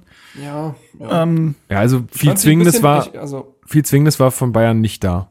Nee, sie haben halt, finde ich, in der ersten Halbzeit hat Bayern noch ziemlich träge gespielt. Da war ja kein Tempo in den Aktionen. Die haben halt irgendwie sich auf den Flügel getankt und dann eine Flanke reingeschlagen und entweder stand da jemand oder nicht. Und wenn da jemand stand, dann wurde es eigentlich auch nicht gefährlich. Äh, ist immer so die Frage, das ist ja die älteste Frage im Fußball, wie, wie, wie stark war man selbst, wie schwach war der Gegner oder andersrum, ne? Wie bedingt sich das gegenseitig? Denn kann ja auch sagen, dass Hertha das gut verteidigt hat in der ersten Halbzeit. Also, also ich fand auch, dass sie das gemacht gestanden. haben sehr diszipliniert gestanden, eng gestaffelt. Was mir besonders aufgefallen ist, war, dass äh, die Doppelung auf den Außenbahnen sehr, sehr gut funktioniert hat. Also Bayern wollte ja nicht nur flanken, die wollten ja auch nach innen ziehen. Ist ja klar mit so einem Coutinho und einem Müller oder auch einem Davies da als linker Verteidiger. Und das hat halt gar nicht funktioniert, weil Hertha das konsequent unterbunden hat durch, weil ich fand Klünter und Plattnert, so schwach sie in der zweiten Halbzeit waren, in der ersten waren sie halt sehr diszipliniert. Und Luke Barke und Dilrosun haben zumindest ein bisschen nach hinten gearbeitet, beziehungsweise dann ist halt irgendwie Askasibar mit nach rechts oder links gerückt, das ist halt auch passiert. Ähm, und das fand ich halt gut. Also sie haben halt, sie haben halt diese Läufe in den Strafraum mit Ball extrem verhindert. So. Und äh, das konnte man den schon anrechnen. Ähm, was halt aber auch schon in der ersten Halbzeit gefehlt hat, was man aber aufgrund des der gehaltenen Null irgendwie noch verkraften konnte, war das nicht vorhandene Offensivspiel. So, man hat ja offensiv nicht stattgefunden. Überhaupt und gar nicht. Da war also, also jeder ja. zweite Pass war einfach weg. Und das ja, der Kopfball eben. von Selke war in der ersten Hälfte. Ja. ja. Aber das kannst du ja auch nicht als Offensive bezeichnen. Also das war ja. das war auch, das war eine ganz traurige Szene. Ich hatte ja auch die Einzelkritik dazu geschrieben. Ich finde, äh, es war ganz traurig, weil niemand erwartet, dass er jetzt aus elf Metern so, ein hohe, so eine hohe Flanke ins Tor donnert mit dem Kopf. Aber wenn der Ball so lange unterwegs ist und niemand, niemand Davy Selke angreift und er diesen Kopfball Richtung Eckfahne haut, dann spricht das einfach Bände. Es tut mir Die leid. wussten schon, also, warum sie da nicht rangehen. das Thema ich machen. Könnt, ich könnte jetzt noch mal anziehen, aber ach komm. Also lass ihn, der das kann ist wie, das ist das ist wie wenn du äh, ein Kleinkind hast, was du gerade laufen gelernt hast und du hast aber so überall diese Treppengitter. So, ja, ja. da musst du auch nicht hin, weil du weißt, also weit wird wird's ja. nicht kommen. Also ja. Ja, selbst ich verliere langsam den Glauben. Ja, ich, ich, bin ja auch jemand, der echt lange zu ihm gehalten hat, aber das, da ist irgendwas ganz im Argen. Also irgendwie, entweder passt es wirklich nicht in diesem Verein oder in diesem Spielsystem oder was auch immer, aber also ich, ich, ich mag ihn immer noch als, als Mensch, äh, so als, als, als Typ. Ich mag ihn als Mensch, ist, glaube ich, immer dieses schlimmste Endurteil für Fußballer. ich mag dich als Mensch, wir können ja Freunde bleiben. ähm, nee, äh, also so dieses, ja, also ich, ich, ich finde ihn sympathisch, aber und ich würde mir auch würde mich sehr sehr freuen, wenn er einfach mal Tore schießen würde, aber er tut's nicht und das ist halt genau seine Aufgabe und dann muss man halt auch einfach mal ehrlich sein. Und er hat jetzt wirklich und das war, glaube ich, find, find, oder so, das habe ich ja vorher immer so gesehen, dass er vorher nicht so richtig seine Chance gekriegt hat ähm, und das hat er jetzt und er hat es trotzdem nicht genutzt. Ja. Ja, wir reden hier von, also ich hatte mal nachgeguckt, hat in den letzten 48 Ligaspielen für Hertha äh, saisonübergreifend, hat der vier Tore geschossen. Also das macht ein guter Innenverteidiger. So, Ja. Jordan Torunariga hat in dieser Saison mehr Pflichtspieltore als Davy Selke. Ich So. verkneife mir jetzt zu sagen, dass er aber viel für die Mannschaft arbeitet. Ja, aber das reicht irgendwann nicht mehr. Also Ja, irgend, weiß ab, ich. ab, ab irgendeinem Punkt wird ein Stürmer eben doch an äh, Toren gemessen. Und äh, Davy Selke auch. hatte, Davy Selke hatte eins, zwei, drei, vier, fünf, sechs, sieben Startelf-Einsätze hintereinander vor Wolfsburg und hat es zu einer Torvorlage gebracht. Okay. Und da Nee, hat er ein den Tor Ball auch nur ab. gegen Leipzig, ne? Ja, aber das, das war, da war er nicht, äh, da ist er in der, da hat er nur elf Minuten gespielt. Ach so. Okay, okay. Und dann ab da hat er sieben Spiele gemacht am Stück. Und äh, ja, eine Torvorlage. Und da hat er ja auch nur den Ball abgelegt und Dachrieder hat den Rest gemacht gegen Freiburg. Ähm, kann man jetzt auch nicht wirklich so viel zählen, aber das ist halt schwach. Ich meine, der hat jetzt in 84 Spielen für Hertha, hat der 19 Tore geschossen. Ja, auch 15 Vorlagen gemacht. Aber das ist halt einfach nicht das, wofür man ihn damals geholt hat. Hertha hat Genau. da, damals wirklich, wirklich viel Geld in die Hand genommen für ihn. Also da hatte man ja auch noch keinen Windhorst oder sonst was. Und in der ersten Saison hat das ja auch noch gut geklappt. Da hat er, was hat er da für, was hat er da, elf Tore oder sowas? Ich weiß es gar nicht mehr genau. Ähm, Weiß ich auch nicht mehr. Ah. Aber hat gut funktioniert, ja. da hat's gut funktioniert, aber ich guck gerade, zehn, zehn hat er gemacht, zehn Tore, vier Vorlagen. So, aber in der letzten Saison hat er nur noch drei Tore gemacht, auch neun Vorlagen, das, das kann man ihm natürlich anrechnen, aber ja, der steht jetzt in 19 Ligaspielen in dieser Saison bei zwei direkten Torbeteiligungen. Das ist, Zu wenig. Also das ist zu wenig und ich, wenn das mag polemisch klingen, aber setz mal Köpke so viel ein wie Selke, das kriegt er wahrscheinlich auch noch hin.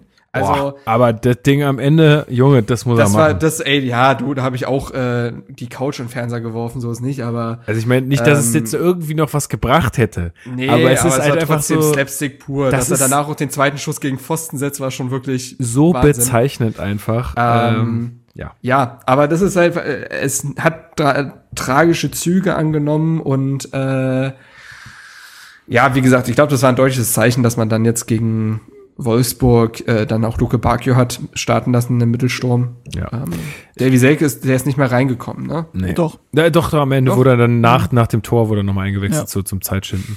ähm, schön. Eine Sache am Bayern-Spiel, ich meine, natürlich kannst du da verlieren. Es war auch klar, dass es jetzt nicht ewig so weitergeht, dass wir die jedes Spiel wieder ärgern und da ähm, zu deren Angstgegner weiterhin werden. Was mich nur gestört hat, ist, wir sind wieder enorm viel weniger gelaufen als der Gegner und die Bayern sind jetzt auch nicht dafür bekannt, dass sie immer viel laufen. Äh, und was halt auch schon wirklich chronisch ist, wir haben immer weniger Sprints, wir haben immer weniger intensive Läufe als der Gegner. Ähm, da, Dabei war das ja dieser große Fokus im Trainingslager. das war der Fokus, Davon da haben haben wir wir alle von gesprochen. Er, Ich guck jetzt Leuthard? gerade mal. unser mhm. Mhm. Ich guck Bundeswehr mal Drill bei, Sergeant so.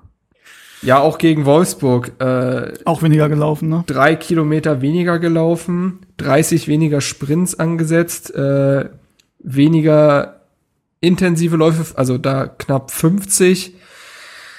Ist das Ja. eine Einstellungsfrage? Also ist das so ein, oder ist das irgendwie, kann man du das taktisch erklären? Ich weiß nicht, ich, also ich, vers- taktisch könnte ich mir halt nur so erklären, dass Hertha einfach wirklich tief steht und dann gar nicht so viel gelaufen wird, weil alles so dicht gestaffelt ist und du hältst den Ball gar nicht lang genug, als dass du irgendwie auch lange da rumsprinten könntest. Also die Bälle sind ja sofort wieder weg nach zwei Pässen und zack, Rückwärtsbewegung. So. Also, das ist schon eigenartig irgendwie. Wie gesagt, das war ja, das haben ja alle von gesprochen, dass das der Fokus war im Trainingslager und wenn man dann plötzlich doch wieder so viel weniger läuft, keine Ahnung, weil das ist ja, normalerweise sagt man ja auch, dass Teams mit weniger Ballbesitz mehr laufen, weil sie den Ball mehr hinterher Genau. laufen. Ja. Aber das stimmt bei Hertha einfach nicht. Also, Und dazu noch, wenn du halt auf Konter setzt mit den schnellen Außen und dann aber halt so, we so viel weniger sprintest als der Gegner. Ist ja, weil du aber auch nicht in die Konter kommst, so Ja. richtig, weil nach dem, Ja. der Ball nach zwei Pässen wieder weg ist. Ja, Du sprintest ja nicht durch. ja. So. Also deswegen, ich, vielleicht könnte es daran liegen. Zumal ja, du siehst ja auch zum Beispiel, was bei Hertha ein riesiges Problem war, das war jetzt gegen Wolfsburg besser als gegen Bayern. Die Außenverteidiger nehmen aktuell nicht am Offensivspiel teil. So. Also Ja, weil die ganzen sie- Offensivsprints weil sie die Klasse nicht du schon haben. mal wegrechnen, weil die alle in ihrer, weil die immer in der eigenen Hälfte bleiben. Wie gesagt, Mittelstädt hat das jetzt anders gemacht als ein Plattenhardt, aber Ist auch gleich enorm aufgefallen, dass er die Ja. Rolle anders interpretiert hat. Absolut. So. Und äh, Ja, und auf ja. rechts haben wir halt einen Klünter, der zwar schnell ist, aber offensiv irgendwie nichts auf die Kette kriegt. Defensiv äh, schon einfach komplett okay ist. Ähm, aber ähm, ja, aber kein Lazaro ist halt oder so. Ne? Das ist leider so. Aber es, ich, ja, ich Lazaro noch, übrigens mittlerweile bei Newcastle gelandet, ja. dem Tabellen 14, glaube ich, der Premier League. Ähm, ja, weiß ich nicht. Weiß ich nicht. Ähm, eine Sache, empfandet ihr die gelbe Karte für Darida in der siebten Minute auch so wahnsinnig früh? Ja. Also ja, ich, ich glaube, es hatte ich, jetzt keinen großen Einfluss aufs Spiel am Ende, aber ich hatte da, zu dem Moment habe ich schon gedacht, wow, da hat er jetzt aber irgendwie eine Linie gezogen. Ja, die hat er ja nicht gezogen, das war das Problem. Zu sagen, nee, genau. Dass Fouls zu früh oder zu spät sind. Sie sind entweder da oder nicht da oder hart oder nicht hart. Ich fand es halt nur dafür, dass es sein erstes Foul war, ein bisschen übertrieben. Ich finde, da kannst du ihn schon noch mal äh, noch mal ein paar mahnende Worte geben. Das hätte gereicht, aber mir ist es egal, ob es jetzt in der ersten oder 90. Minute ist. Ja, aber ich glaube, es war Boateng, der, weiß nicht, zehn Minuten später oder so eine mhm. ähnliche Szene das, hat. Das nervt mich dann halt, wenn es keine Linie halt, ist. Ja. Ja. Gut, ähm, dann lass uns noch mal kurz auf die Tore eingehen. Also in der 60. trifft äh, Thomas Müller zum 0 zu 1. Ja, irgendwie vogelwilde Aktion da hinten. Äh, also er steht dann irgendwie in der Zentrale frei und macht so ein, also es war wirklich so ein typisches Müller-Tor einfach. Ähm, der steht halt da und wuchtet den halt irgendwie über die Linie. Aber so richtig, wer da wie zu spät kam oder was da schief lief, äh, kann ja, ich gar nicht gab sagen. ein Kopfballduell von Askasiba mit, ich weiß nicht mit wem, aber bei Askasiba ist halt jedes Kopfballduell mit einem anderen die Eckfahne, also ist ja egal. Ja, ja ähm, ich muss sagen, ich stand in der Kurve und hab's bei dem Spiel, habe ich davon abgesehen, mir das nochmal anzugucken. ähm, deswegen, das war auf der anderen Hälfte und da sieht man leider nicht so viel. Ja, ist glaube ich bei dem Tor jetzt auch gar nicht so wichtig, außer du du willst es äh, willst uns jetzt dazu noch was sagen, Marc? Nö. Also. Gut. Dann kommen wir mal nämlich zum zweiten Tor. Äh, und zwar ist das ein Elfmeter von Robert Lewandowski gewesen. Ähm, ja, Klünter zieht eindeutig Goretzka im Strafraum um. Klinsmann also laut Klinsmann war es setzt sich genau Klinsmann setzt sich allen Ernstes und das ist halt so wirklich eine Seite, die kann ich an ihm nicht leiden. Setzt sich dahin und sagt, also wir haben das anders gesehen mit dem Elfmeter. Ich frage mich ernsthaft, Jürgen, ruf an, wie siehst du es anders? Wie? Ich habe keine Ahnung. Aber und das, das mutet halt einfach auch ein bisschen aber ist das bisschen dämlich so dieses, an einfach. Dieses, dieses taktische von wegen, wir werden unfair behandelt und dann so, das dass die dumm. Schiedsrichter im Unterbewusstsein haben. Ey, nee, aber das kannst du wirklich bei 50-50 oder 60-40 Entscheidungen machen, aber nicht bei 100-0. Das stimmt. Das ist einfach, nee. Ja, das, ich meine, kann man auch mal, also das Fass will ich nicht mehr komplett öffnen, aber Jürgen Klinsmann sagt, äh, sagt ja auch bis heute in fast jeder Pressekonferenz, dass Davy Selke ja eigentlich gegen Dortmund getroffen hat. Ja und das Spiel eigentlich auch gewonnen haben ja, hätten. Ja. Reicht, Jürgen, reicht. So, ähm, das, ja, das, das nervt dann halt. Aber ey, natürlich klarer Elfmeter. Also, ja. Wer, wer Goretzka, glaube ich, eine, äh, eine Barbie-Puppe gewesen hätte, äh, Klünter den Arm in der Hand gehabt irgendwann. So, also, plupp, so rausgezogen. Ähm, das war so ein dermaßen klarer Elfmeter. Der geht dann halt rein, yo. Und ach, keine Ahnung, die ganze zweite Halbzeit war ja eigentlich ein Kollektivversagen. Ja, 76. Ähm, fand, trifft Thiago. Die, die, Außenverteidiger waren immer weiter entfernt von den äh, von ihren von den Flankengebern, die dann halt so flanken konnten und Bayern hat dann einfach etwas besser geflankt. Also es war ja genau dieselbe Taktik, aber ähm, in dem Fall haben sie halt etwas äh, klüger geflankt, nämlich auf den zweiten Pfosten, weil da auch Perisic so mittlerweile jedes Kopfballduell gewonnen hatte gegen Klünter, wurde auch nicht reagiert ähm, von außen, fand ich auch ein bisschen schwierig, um ehrlich zu sein. Ähm, ja, dementsprechend äh, war es eine sehr schwer anzusehende zweite Hälfte, weil gegen diesen FC Bayern musst du nicht verlieren und gegen diesen FC Bayern musst du erst recht nicht so verlieren. Und ähm, das war dann doch schon enttäuschend. Und äh, ja, dann kommen halt noch so Slapstick-Offensivaktionen dazu, wie von Pascal Köpke dann halt zum Ende hin. Aber ja, ähm, es ja. war, es war, obwohl es ja, das ist immer dieses Ding, es war ja ein Spiel gegen die Bayern, klar, aber es war trotzdem schon tief ernüchternd irgendwie, ja. weil vorher wurde ja auch getönt, man möchte jetzt gegen Bayern, man möchte jetzt ein Ausrufezeichen setzen zum Rückrundenauftakt und so. Da Hat, war überhaupt kein Mut vorhanden. Also, also täuscht mich da mein Eindruck oder haben wir auch die Partien, die wir gegen Bayern äh, gut gespielt haben, haben wir da auch ein bisschen mehr nach vorne gemacht. Ja, ja, klar. Ja, ja, klar. Also, Also- weil das war jetzt halt schon sehr stark einfach nur verteidigen und gucken, was nach vorne geht. Aber ich glaube, das war in den letzten Partien, wo wir auch ein bisschen besser abgeschnitten haben, hatte ich den Eindruck nicht unbedingt der Fall. Also bei den Heimspielen letztes Jahr das 2-0, definitiv, Ja, klar. ja. Also in der ersten Halbzeit zumindest, zweite war dann natürlich ein bisschen hinten drin gestanden. Äh, dann gab es dieses Spiel mit dem 1-1 in der 97. Minute. Da muss man sagen, da haben wir schon heftig den Bus geparkt. Also das war jetzt, wir haben es halt besser gemacht, aber ähm, da war jetzt offensiv nach dem 1 auch nicht mehr viel. Und es war auch eine Standardsituation, die auch eventuell keine war, aber gut. Ähm, ja, also es ist ein bisschen schwierig, weil ich sage auch, also mich hat es auch, ich war auch ernüchtert, ernüchtert nach dem Spiel. Denke aber halt auch, vielleicht haben wir es auch so ein bisschen vergessen, wie sich das anfühlt, wenn du halt gegen Bayern chancenlos 4-0 verlierst. Ähm, Ja. und das passiert ja auch in einer Menge anderen Gegnern. Schalke hat 5-0 wie jetzt, jetzt glaube ich, verloren, ne? Frag mal, dem, frag mal Hannover oder äh, hier, HSV. Also, Ja. Und Hannover, Hannover ja, kannst du auch viele Dinge wow. fragen. Ja. Ja, äh, Aber auch, ich meine auch Mannschaften, die eigentlich einen anderen Anspruch haben und Schalke ist ja da auch hingefahren. Wir wollen jetzt endlich mal da nicht wieder auf die Fresse kriegen, wie wir es seit 2010 oder so jedes Jahr, wie es äh, jedes Jahr passiert und trotzdem verlieren sie da 5-0. Wo sie eigentlich aus einer guten Phase kommen. Tja, ja, ja, klar, man will es halt eben nicht überbewerten, weil es halt Bayern ist, aber trotzdem, die Tore waren halt so einfach. Also, wenn das Tore gewesen wären, wo ich gesagt, wo man sagt, ey, Ja. das ist dann auch einfach mal individuelle Klasse so ungefähr. Nee, also das sind Kopfballduelle, die du da verloren hast oder unnötigen Elfmeter produziert. Also, das hätte mich gegen jeden Gegner genervt und äh, ja, deswegen, gut. es war schon doof, zumal man ja sagen muss, dass die, also ist ja klar, aber dass an dem Spieltag dann auch die Konkurrenz echt gepunktet hat. Und plötzlich steckte man wieder tiefer Ja. drin mit dem Kopf, Tatsache. nachdem man ja zum End Hinrunden Endspurt eigentlich sich aus den gröbsten Sorgen gefühlt äh, befreit hatte. Aber dann haben dann doch einige Mannschaften unten, von unten gewonnen, ja unter anderem auch Bremen, die jetzt, äh, wo man auch sieht, es war vielleicht eher so ein kleines Strohfeuer. Aber ähm, ja, Ja. Gut, verlieren wir nicht mehr Worte über Bayern, sondern gehen wir direkt zu Wolfsburg über. Das ist ja das Spiel, was jetzt äh, erst seit kurzem sozusagen aktuell ist. Ähm, Wolfsburgs auch äh, nicht gut gestartet, beziehungsweise mit einer Niederlage gegen Köln, die ja auch ähm, ja gerade so ein bisschen im, im Aufwind sind. Gut, jetzt haben sie gegen, glaube ich, Dortmund haben sie jetzt relativ hoch verloren, aber gut, das kann dir auch passieren. Gucken, was da noch so, Haaland, Haaland. ja, was da noch so passiert. Haaland das ist doch einfach 16. nur verrückt.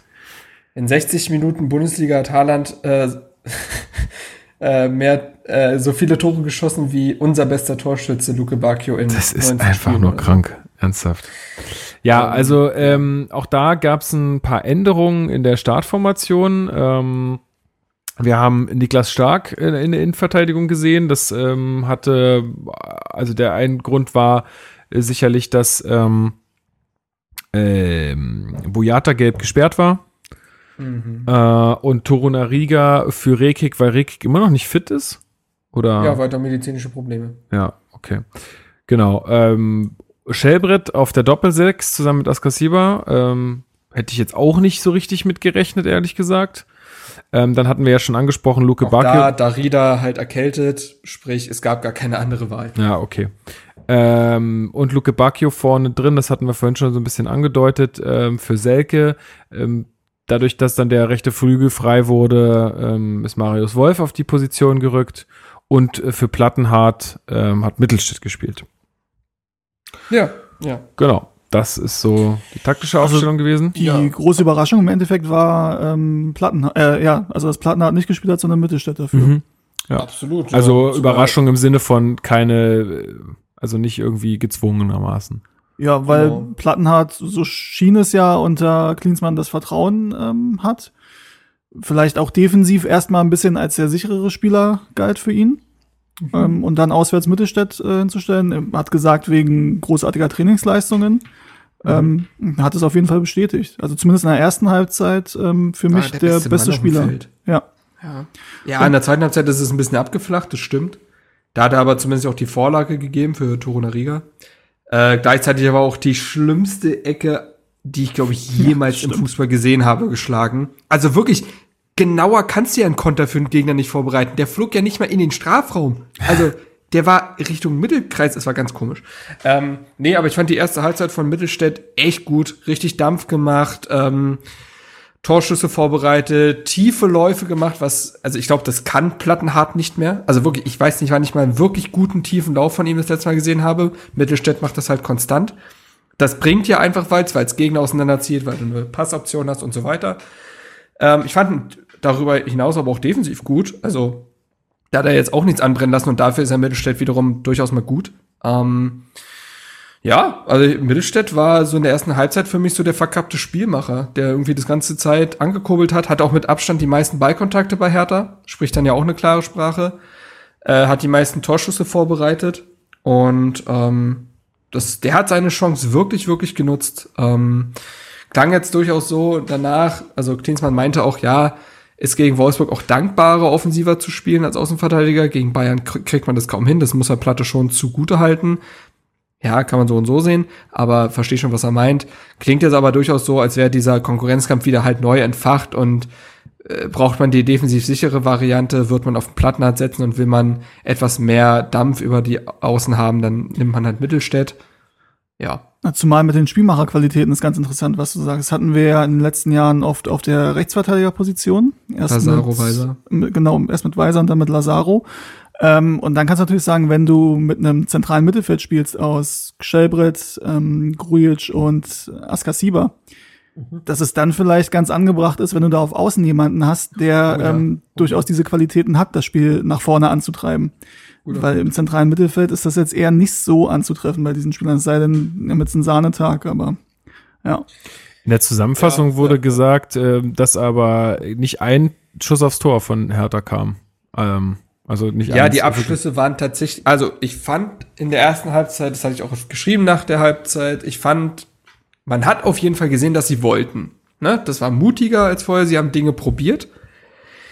Die Präzision hat aber mal wieder extremst gefehlt. Also es gab wieder extrem krasse Abspielfehler, auch bei Wolfsburg. Das war wirklich ein schlimmes Spiel, aber halt auch eben bei Hertha.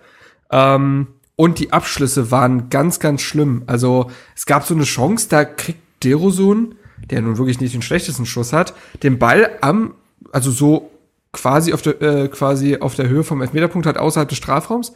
Und haut den so dermaßen rüber.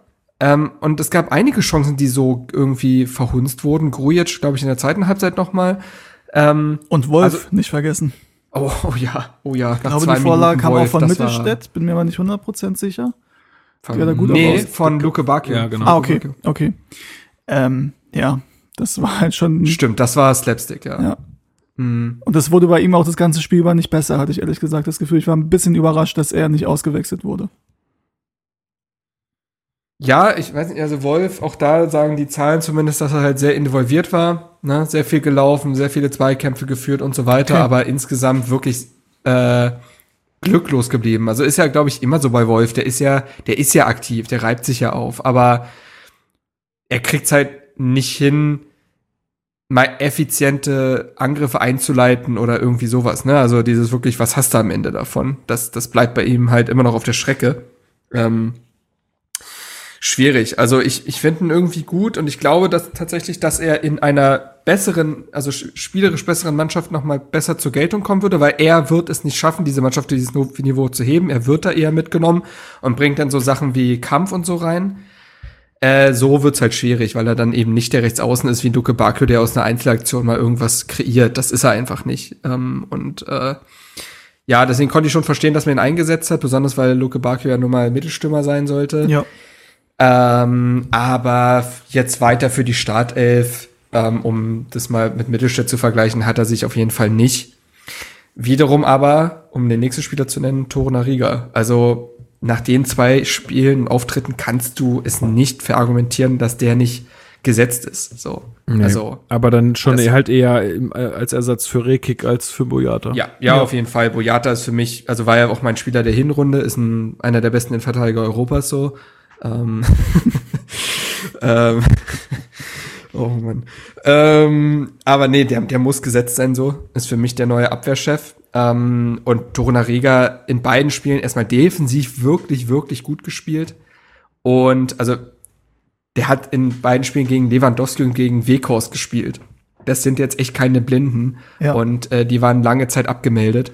Um, und dann macht er und dann hat er eben diese Torjägerqualitäten. Also das ist ja, das ist ja was Nettes. Also Standardstärke ging, finde ich, Hertha in der Hinrunde auch ab. So. Und wenn du dann aus dem heiteren Himmel diesen Ausgleich machst, du siehst ja, was passieren kann. So. Zumal es Hertha ja aktuell sehr, sehr schwer fällt, aus dem Spiel heraus Torchancen zu entwickeln. Und ähm, ja, deswegen glaube ich, dass es Torun Riga auch so ein Spieler ist, der Leute mitreißen kann, der nochmal auch diesen Eingewächsbonus hat sicherlich. Daneben muss Boyata gesetzt sein, wer da halt besonders in die Röhre guckt, weil er jetzt eigentlich gegen Wolfsburg fand ich ihn wirklich in Ordnung, ist halt auch wieder Niklas Stark. Ähm, ich finde dafür, dass der da auch so einen Kaltstart jetzt hatte, nachdem er längere Zeit nicht gespielt hat und so, ich fand das wirklich, wirklich in Ordnung. Das war jetzt nicht brillant oder ähnliches, aber er hat seinen Job gemacht und äh, so spielt sie dich schon ein bisschen näher an die Starte, finde ich zumindest. Ja, und das ist eben das, also das Problem bei Niklas Stark ist ja im Moment, ich fand auch, er hat das wirklich ordentlich gemacht, aber Boyata kannst du nicht draußen lassen. Boyata hat Nein, vorher nein, das, eben. ne, war der beste Innenverteidiger und war der einzige, der da wirklich äh, über Wochen konstant war in diesem ganzen fragilen Gebilde. Äh, nun hat sich Toru Nariga da äh, empfohlen und da musst du im Endeffekt sagen, er hat jetzt seine Chance bekommen und er hat sie genutzt. Den kannst du jetzt eigentlich nicht mehr rausnehmen, das kannst du nicht argumentieren. Sonst könnte ich verstehen, wenn er jetzt so eine Arne Meyer Aktion abzieht irgendwann mal, weil ich glaube, es war sein viertes Bundesligaspiel diese Saison. Das ist halt krass. ja, und ich glaube, er war nicht verletzt irgendwie zwischendurch. Ich glaube, der war komplett fit. Bin mir jetzt nicht 100% sicher, aber Ja, Ja, viel, viel. Foot gespielt und so. Also da, Ja, da ist ja jetzt sein, äh, sein Sparringspartner weg. Also ja, kann er das, nicht. stimmt, das. Internet äh, wird auch da irgendwie die beiden Ich weiß nicht, ob hat auch Wiesbaden gesagt, Internet dass hat. Ich er, da dass nicht er weiterhin streamen wird. Ja. Man muss sich keine Sorgen machen. Das fand ich übrigens, das war das Schönste, haben wir vorhin gar nicht erzählt. ähm, Sidney Friede ist ja zu Wien Wiesbaden gewechselt. Und ähm, der streamt ja nun mal sehr viel und zockt da die ganze Zeit und so. Und ich hatte dann auf Twitter irgendwie so geschrieben, von wegen, ja, eigentlich irgendwie ganz interessanter Spieler eigentlich, aber man hatte halt nicht das Gefühl, dass er da jetzt wirklich für gebrannt hat und so, ne? Und dann hatte jemand das nochmal noch mal gefragt, was ich damit genau meine, meinte ich so, ja, gefühlt streamt er mehr, als dass er trainiert. Und Sidney Friede hat das, während er streamt, vorgelesen. Und da dachte ich mir, das ist eine Metaebene, die, ach, schön, das fand ich sehr lustig. Was Und hat er eigentlich dazu gesagt? Tatsächlich nichts, der hat das nur weggelächelt, so. Okay. Ähm, aber ich fand diese Metaebene halt sehr lustig. Wurde mir auch halt geschickt. Ich wusste das natürlich, weil ich gucke jetzt eher selten Sydney. Ja, ja, ja. Ja, ich bin ein großer Fortnite-Fan. Ähm, Ja. Wissen viele nicht. Nee, aber ähm, deswegen, Torunariga muss gesetzt sein. Das Einzige, was, wie du es halt jetzt lösen könntest, wäre halt eine Dreierkette, um zumindest einen mehr einzubinden. Ähm, würde sich auch insofern empfehlen, um da auch vielleicht den Bogen zum Wolfsburg-Spiel zu spannen. Deroson, der nun mal das nicht spielen könnte, sondern dieser klassische Linksaußen ist, empfiehlt sich jetzt in den letzten zwei Spielen auch nicht für weitere Startelf-Einsätze, um es mal etwas drastischer zu sagen, aber in beiden Spielen war er eigentlich nicht da. Ähm, kannst du sich, sicherlich auch daran festmachen, dass Hertha auch das Offensivsystem fehlt und so weiter, klar. Aber ähm, Deroson ist jetzt gerade nicht in bester Verfassung und da könnte so eine Dreierkette mit eben diesen äh, Schienenspielern, Mittelstädt, Wolf, Klünter auf der anderen Seite, wie auch immer, könnte vielleicht adäquat sein. Ja, sage ich jetzt einfach mal. Ja. Bestimmt. Äh, kommen wir mal zum ersten Tor des Spiels. 68. Minute Memedi ähm, flankt oder so.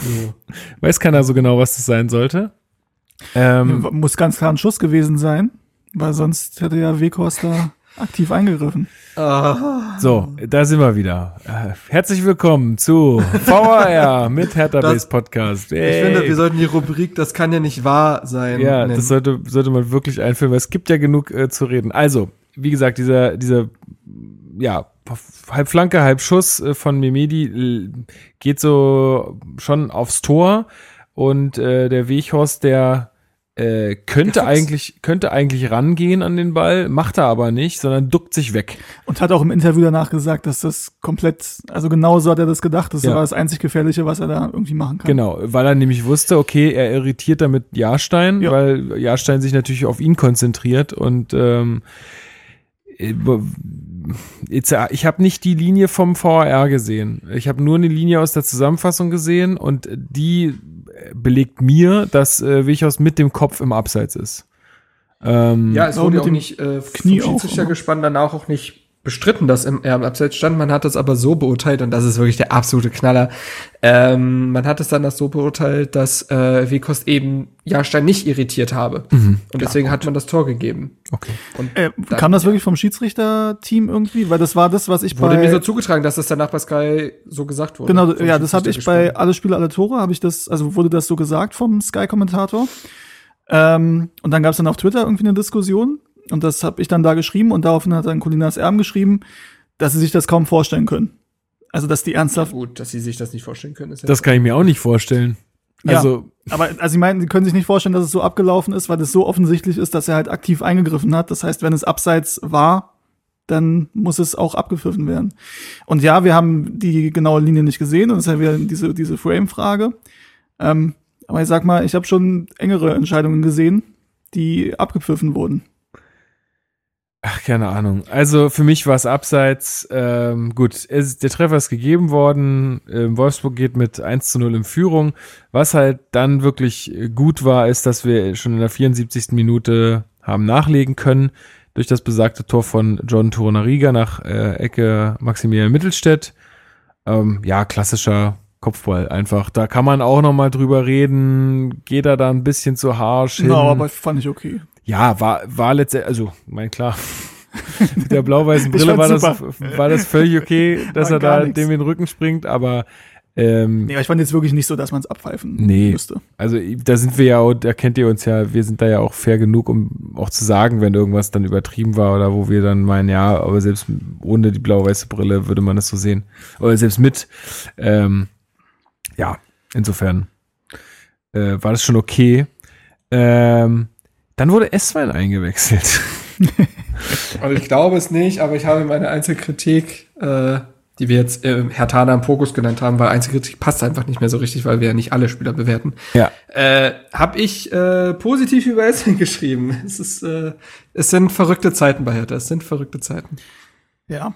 Ich war nicht Weil so begeistert, er als er eingewechselt wurde, aber Ja, ich auch nicht. Ich hatte, ich habe ja noch gerantet auf Twitter. ja. Ähm, das flog mir um die Ohren. Ich hatte irgendwie sowas, was weiß ich, geschrieben. Äh, Derosum geht, Esswein kommt, ich äh, werf mein Smartphone weg und nehme einen Stock. So. Aber manchmal kann ja so ein Stock auch nützlich sein. Und ich Du fand musstest ihn halt erst motivieren. Richtig, richtig, das, das, ne? Ähm, Druck ausüben. Ja. Nee, aber ähm, muss man ja einfach mal anerkennen, dass Esswein das in seinen 15 Minuten nicht verkehrt gemacht hat und äh, etwas hinbekommen hat, was Derosun in 75 vorher nicht gelungen ist, nämlich eine Torschussvorlage. Also der Ball auf Luke Bacchio war ja wirklich punktgenau. Dass er dann ins, dass Luke Bacchio irgendwie in Straucheln gerät und dann Kuhn jetzt nur anschießt, ist ja das andere, aber die Vorlage nicht verkehrt. Aber was, was mir bei dieser Chance aufgefallen ist, ist, wie Grujic das Spiel verschleppt hat. Also es war ein Konter und der hat, also der hat sich da eine Zeit gelassen, wo ich dachte, ey, ja, da rennen jetzt gerade drei Leute an dir vorbei und stellen sich halt auf, um dir das Leben schwer zu machen. Vielleicht bewegst du dich mal ein bisschen. Aber da müsst ihr echt mal drauf achten. Der, also, das gefällt mir Ja, halt oder- gerade, wenn man diese Taktik hat, dass man schnell umschaltet. Aber dann dieses muss das Traben halt von ihm haben wir schon öfter hier furchtbar, besprochen. furchtbar. Sowohl offensiv als auch defensiv. Komisch. Vielleicht ähm, denkt er sich, Hat naja, ich bin am Ball so gut, ich lasse sie dann aussteigen, ich weiß es nicht. Also ich muss sowieso sagen, ich hatte nach dem, also sowieso hatte ich bei dem Spiel, außer, die ersten 20, 25 Minuten, aber ich war irgendwie bei dem Spiel danach in so einem kompletten Negativmodus drin, weil ich das so furchtbar fand, dieses Spiel. Ich auch das Gefühl hatte, dass Wolfsburg eigentlich echt schlagbar, also zu dem Zeitpunkt bin ich davon ausgegangen, wir gewinnen es nicht mehr nach dem 1-0. Also muss ich, das muss ich mal positiv sagen, die Mannschaft hatte, hatte dann eine deutlich bessere Moral als ich. Wenn ich da gestanden hätte, hätte keinen Bock mehr gehabt. du wärst vom Feld gegangen. Tschüss. Ich habe wirklich, also habe nicht mehr damit gerechnet, dass da noch was geht. Äh, passiert jetzt auch nicht so häufig, dass ich mich da auf Twitter auslasse, aber bei dem Spiel ist es passiert, weil ich wirklich, das war, ich fand es ganz miserabel. Ähm, ja, aber dann drehen sie es halt. Ich habe damit nicht gerechnet. Ähm, Torunaria macht das super, wenn, wie gesagt, das ist halt so ein Ding, wenn er da nicht spielt, ich glaube aus dem Spiel heraus eher nicht, wenn es beim 0-1 bleibt, glaube ich. Nee, glaube ich Ähm, auch nicht. Und auf einmal hast du da die Riesenchance zum, zum 2-1, das Ding, wo Esswein auf Luke Bacchio das legt. Ja, genau, das Und ich dachte, das gibt's nicht. Jetzt haben wir auch noch die Riesenchance, das Spiel zu gewinnen. Ich wollte mich schon wieder aufregen. Wir kriegen dann Tor rein, was kein Tor war, wahrscheinlich Regel, äh, Mhm. nach der Regel. Äh, und haben dann trotzdem noch die Riesenchance, dieses, diesen Grottenkick zu gewinnen und schaffen es nicht. Ja. Und dann kommt auch eine sehr merkwürdige Also dann, genau, das muss mir auch mal jemand erklären, wie das passiert Tor. ist. Also Ja. das ist so, so, so super seltsam wieder gewesen. Also so, ja, 2-1 Luke Bacchio in der 90. Minute. Und auch, Ja, also, ich glaube aber auch ohne das Gegentor, das 0 zu 1, hätten wir das Spiel aber auch nicht gewonnen. Also dann wäre das halt Genau. 0 zu 0 ach so, ausgeplätschert so. das ging, Moment. Wenn wir das Gegentor nicht bekommen hätten, hätten Ja. wir es nicht gewonnen, weil dann wäre es 0-0 ausgegangen. Ja, das kann sehr gut sein. Ja. ja. Ich glaube, es wäre dann halt so, dann hätten sich beide Parteien so äh, Handschlag gegeben, mit, bei der Mittellinie liegen lassen und gesagt, komm, Punkt, wir haben beide letztes Mal verloren, ist okay. Geh Ey, mal saufen. Aber ich glaube, dann halt hast du halt wieder diesen Moment, ne, die, diesen psychologischen Vorteil, machst es, äh, machst es äh, eins zu eins, glaubst dann wieder an dich.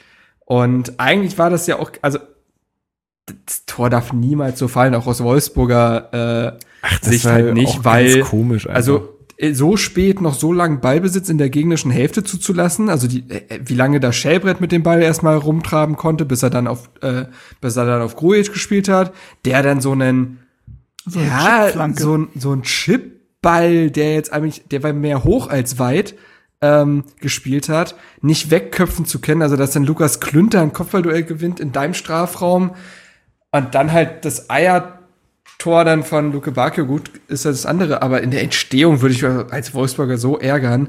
Ähm, ich fand es übrigens sehr schön, habe ich auch getwittert, äh, Oliver Glasner, der Trainer äh, von VfL Wolfsburg, hat sich nach, der, äh, nach dem Spiel auf der Pressekonferenz hingestellt, da wurde er gefragt, was, wie er sich das erklärt mit den vielen Standardgegentoren und den vielen Kopfballgegentoren. Und da meinte er, ja, wir haben einfach nicht genug kopfballstarke Spieler. Und dann blicke ich auf den Kader von Wolfsburg mit Robin Knoche, Marcel Tisserand, John Brooks, Joshua Giravugi, Wout Weghorst, selbst deren Rechtsverteidiger ist 1,85 groß. Nur Größe bringt's halt nicht. Ja, Verstehst du, Marc? Verstehst du? Nee, habe ich nicht verstanden, erklär mal. Gut. Ähm, aber das fand ich dann schon relativ äh, Hanebüchen. Aber ja, für Hertha ist es egal. Es war ein ganz, ganz, ganz, ganz schlimmes Fußballspiel von beiden Seiten. Das konnte sich niemand Neutrales angucken. Ich konnte es mir auch nicht angucken. Also ich hatte eigentlich durchweg Geigenhumor. Und das letzte, und das 2 zu 1 fasst das ja perfekt zusammen. Ähm, aber natürlich ist es auch so, dass du im Abschiedskampf auch diese irgendwie Punkte brauchst. Und Sicher. Äh, die hast du dann halt mitgenommen. Sicher. Ähm, aber trotzdem kann man niemandem einen Vorwurf machen, der jetzt danach nicht äh, besonders glücklich ist. Also klar, Nee, diese, diese drei Punkte sind äh, brutal wichtig und natürlich freue ich mich drüber. Ähm, aber es, ja, aber wenn man da halt mal ein bisschen tiefer einsteigt, dann wird man auch merken, okay, das, das ist aber jetzt hier alles ganz hart auf Kante genäht, ey. Ähm, das Ja, kann halt immer, kann halt immer so oder so ausgehen. Ja. Also Klinsmann hat ja gesagt, es war ein Schritt nach vorne. Also nicht nur von Moral und was zwei auch immer. Tore Punkte. geschossen. Ja, aber er hat es ja tatsächlich auch gesagt, dass das durchaus auch spielerisch schon ein bisschen besser war. Und da muss ich sagen, also nee, sorry. Nee. Also ich habe da wirklich null Offensivkonzept gesehen. Ähm, könnte vielleicht in den ersten, aber das war jetzt auch in den ersten 20 Minuten, das war halt, weil Mittelstädter aufgedreht hat und weil Wolfsburg damit offensichtlich auch nicht gerechnet hat, die auch wirklich in keiner guten Phase sind. Aber das, das kann wirklich nicht sein, wie wir versuchen, unser Spiel aufzuziehen. Das Ja. ist eine, das ist eine absolute, das ist ein Fehlpass-Festival. Und ähm, also wenn wir gegen Bayern gespielt hätten, hätten wir wieder 4-0 oder sogar noch höher verloren. Deswegen, Ja, ich hatte auch so einen Rant losgelassen, als wir das Spiel noch nicht gewonnen hatten, äh, ähm, weil da sah es ja noch schlimm aus. Aber ich würde halt jetzt, ich werde es ja jetzt wiederholen, obwohl wir die drei Punkte haben. Ich finde es fast faul zu sagen, also quasi durchgängig zu betonen, ja, das ist Abschiedskampf und da geht jetzt quasi schön spielen nicht. Das stimmt ja nur in Teilen. Also ich Ja. kann doch trotzdem, besonders wenn ich eine gesamte Wintervorbereitung habe, irgendetwas an Automatismen eintrainieren. Aber es gibt nichts. Es gibt nichts. Es ist absolut Stückwerk. Es ist auf Sand gebaut. Es ist auf, es basiert auf individuellen, äh, individuellen ähm, Geniestreichen. Wenn Luke Bakio und Derosun keine genialen Ideen haben, gibt es nichts im Offensivspiel, weil du eben keine Automatismen hast. Also viele sprechen vo- davon ja, dass man die, dass man die Mannschaft wieder auf Dardai-Niveau gebracht hätte. Nee, das ist wirklich unter Dardai-Niveau. Denn, da war das Spiel vielleicht auch nicht schön, aber du hast wenigstens te- gesehen, woran sie Also nicht in der Endphase, aber in den weiten Teilen der Dada-Ära hast du halt gesehen, okay, aber sie, sie, sie wissen ungefähr, wie sie da in den Strafraum kommen wollen. So. Ähm, und das weißt du jetzt halt gerade gar nicht. Und das ist schon wirklich krass. Also, wie anscheinend dieses gesamte fußballerische Einmal-Eins so verloren gehen kann, ich find's Wahnsinn. Und es ist schon irritierend, wenn dann sich ein Trainer äh, hinstellt, wie Jürgen Klinsmann, und sagt, ja, offensiv kannst du eh nicht mehr so viel einstudieren, weil da treffen die Spieler ja meistens eh ihre eigenen Entscheidungen. Also sorry, jeder arrivierte Profitrainer weiß ich, kotzt da doch auf seine Taktiktafel. Das ist doch, also das ist doch ausgemachter Bullshit, sorry, aber ist doch so. Äh, natürlich gibt es Situationen, wo dann der Instinkt eines Fußballers greifen muss, besonders in der Offensive, aber Offensivautomatismen einzutrainieren ist möglich, habe ich mir sagen lassen. Ist, äh, ja. Und es ist auch nicht so, dass du Abstiegskampf nur mit diesem absoluten Kampf und hinten reinstellen äh, meistern kannst. Frag mal Paderborn. Ja, aber auch gut, okay. aber die machen auch keinen Abstiegskampf. Die als Kofeld da angefangen hat, als Nagelsmann in Hoffenheim angefangen hat, war er auch drei Tage da, hat ein anderes System spielen lassen und hat das ganze Ding offensiv auf, äh, aufgezogen und nicht nur auf, auf Verhindern und Verteidigen.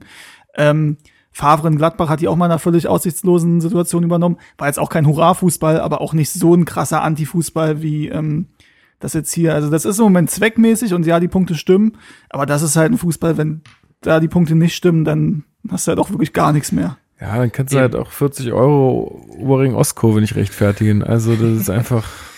Ja, es ist halt, ich finde es ich find's erschreckend. Also ich finde, wie gesagt, ich finde es einigermaßen faul, weil man ruht sich darauf ab, ja, als Abschiedskampf müssen kein Fußball spielen. Ja. So, und das finde ich halt ein bisschen dünne, besonders wenn du halt im Vergleich zu Düsseldorf und Co.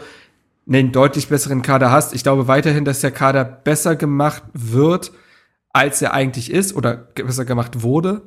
Ähm, aber dass, dass du mit Luke Bakio, Dilrosun und Grujic und weiß ich nicht was besseren Fußball spielen kannst als mit Fink, Bocek und weiß ich Zimmermann, sollte ja jedem bewusst sein. Und äh, das finde ich dann schon, boah, also Ja, und ich Mager. frage mich halt auch, also Klinsmann sagt ja, wenn wir es schaffen, da unten rauszuklettern, ähm, dann, Dann werden wir auch los. anderen Fußball spielen. Und aber, also wie soll das dann funktionieren? Du kannst ja einfach so mitten in der Saison, dann sagst du, okay, 25. Spieltag, wir haben jetzt äh, 10 Punkte Abstand auf äh, den Relegationsplatz.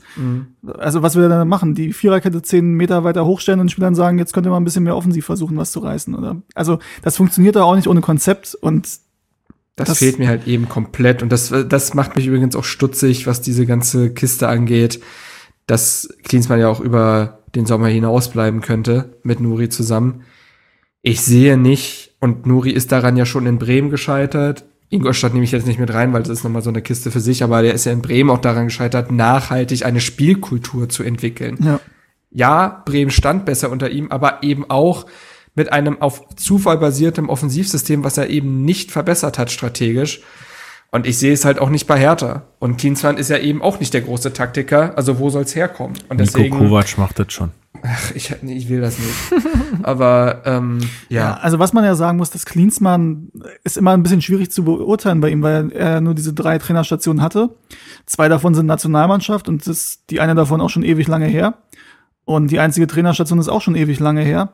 Aber für, für so einen krassen Antifußball stand er eigentlich nie. Und er sagt auch immer, dass das eigentlich nicht seine Vorstellung vom Fußball ist. Aber Nuri steht halt für diesen Fußball. Ja, Das- na, aber das hatten wir ja auch schon ganz oft an dieser Stelle besprochen, dass da halt einfach die Arbeitsteilung so ist, wie sie ist. Ja. Und er ihm da vielleicht auch vielleicht nicht so doll reingerätscht. Also vielleicht klingt das jetzt auch ein ist bisschen halt sehr negativ. zynischer es- Fußball. Fußball Das ist halt, ja. Aber Fußball ist auch manchmal merkwürdig. Ich erinnere mich, wir haben in der Hinrunde gegen Paderborn auch so ein, also kann sein, genau so einen Grottenkick, den wir da 2-1 gewinnen. Ähm, mit ein bisschen schöneren Toren zwar, aber okay. Und danach gewinnst du 4-0 in Köln und machst dann das beste oder eins der besten Saisonspiele gegen Düsseldorf zu Hause 3-1. Das kam ja auch ein bisschen, wusste man auch nicht, wo es herkam. Also musst du mal gucken gegen Schalke, ne? Die haben jetzt halt ihren Schuss von Bug bekommen mit dem 5 zu 0 gegen Bayern. Du spielst jetzt zweimal hintereinander gegen Schalke. Ja, einmal am Mhm. Freitag äh, 20.30 Uhr in Berlin und dann nochmal auf Schalke äh, am Dienstag. Dienstagabend um 20.30 Uhr. 45, 45, meine 45. ich. Ja. Äh, das ist nochmal anderer Gegner, ne, als so Düsseldorf. Ähm, Es wird auch einfach Also- interessant, glaube ich, wenn du so schnell hintereinander gegen denselben Gegner spielst, einfach Mhm. weil man ja sich auch ein bisschen besser dann wieder auf ihn einstellen kann, vielleicht nochmal taktisch was verändert. Das, das, da da bin ich auch mal gespannt, Ja. was Hertha da so für Karten aus dem Ärmel noch zaubert. Ja. Ähm, Und das ist natürlich jetzt im Heimspiel die große Chance. Solltest du das gewinnen, kletterst du, glaube ich, zumindest über Nacht auf Platz 9 und hast dann wie viele Punkte? Europapokal. sind's? Ich glaube, acht Punkte auf den Relegationsplatz auf Bremen. Jetzt aktuell oder? Wenn du gewinnen solltest gegen Ach so, Schalke. ja, dann wären es dann Platz wären's 9, acht, zumindest vorübergehend und acht Punkte vorübergehend. Und dann hast du als nächstes in der Liga das Heimspiel gegen Mainz. Das, Das wäre dann wirklich halt- so eine Situation, wenn du dir da jetzt eine gute Ausgangssituation verschaffst, dann kannst du dich damit eigentlich schon in aller Sorgen entledigen. aber wir wissen auch, wie wir Ja. gegen Schalke spielen, zu Hause meistens. Und wir wissen auch, wie wir gegen Mainz spielen. Ja, Also, ja, ich habe da wenig Hoffnung irgendwie. Aber das ist gerade auch ganz gut. Meine, also, ich habe Ja, keine die Erwartungen sind, ja, genau, Ich die Erwartungen sind sehr niedrig, beziehungsweise nicht Und vorne. trotzdem schafft es irgendwie die Mannschaft, also fußballerisch schafft es die Mannschaft, sie trotzdem zu enttäuschen. äh, aber punktemäßig, ich habe ja, ich habe das ja aufge aufgezeigt, äh, also Klinsmann hat einen ordentlichen Punkteschnitt. also 1,57, glaube ich, oder sowas. Ähm, da ist ja der Big City Club eigentlich nur eine Frage der Zeit, wenn wir so durchpunkten. Naja. Aber angucken will sich auch keiner.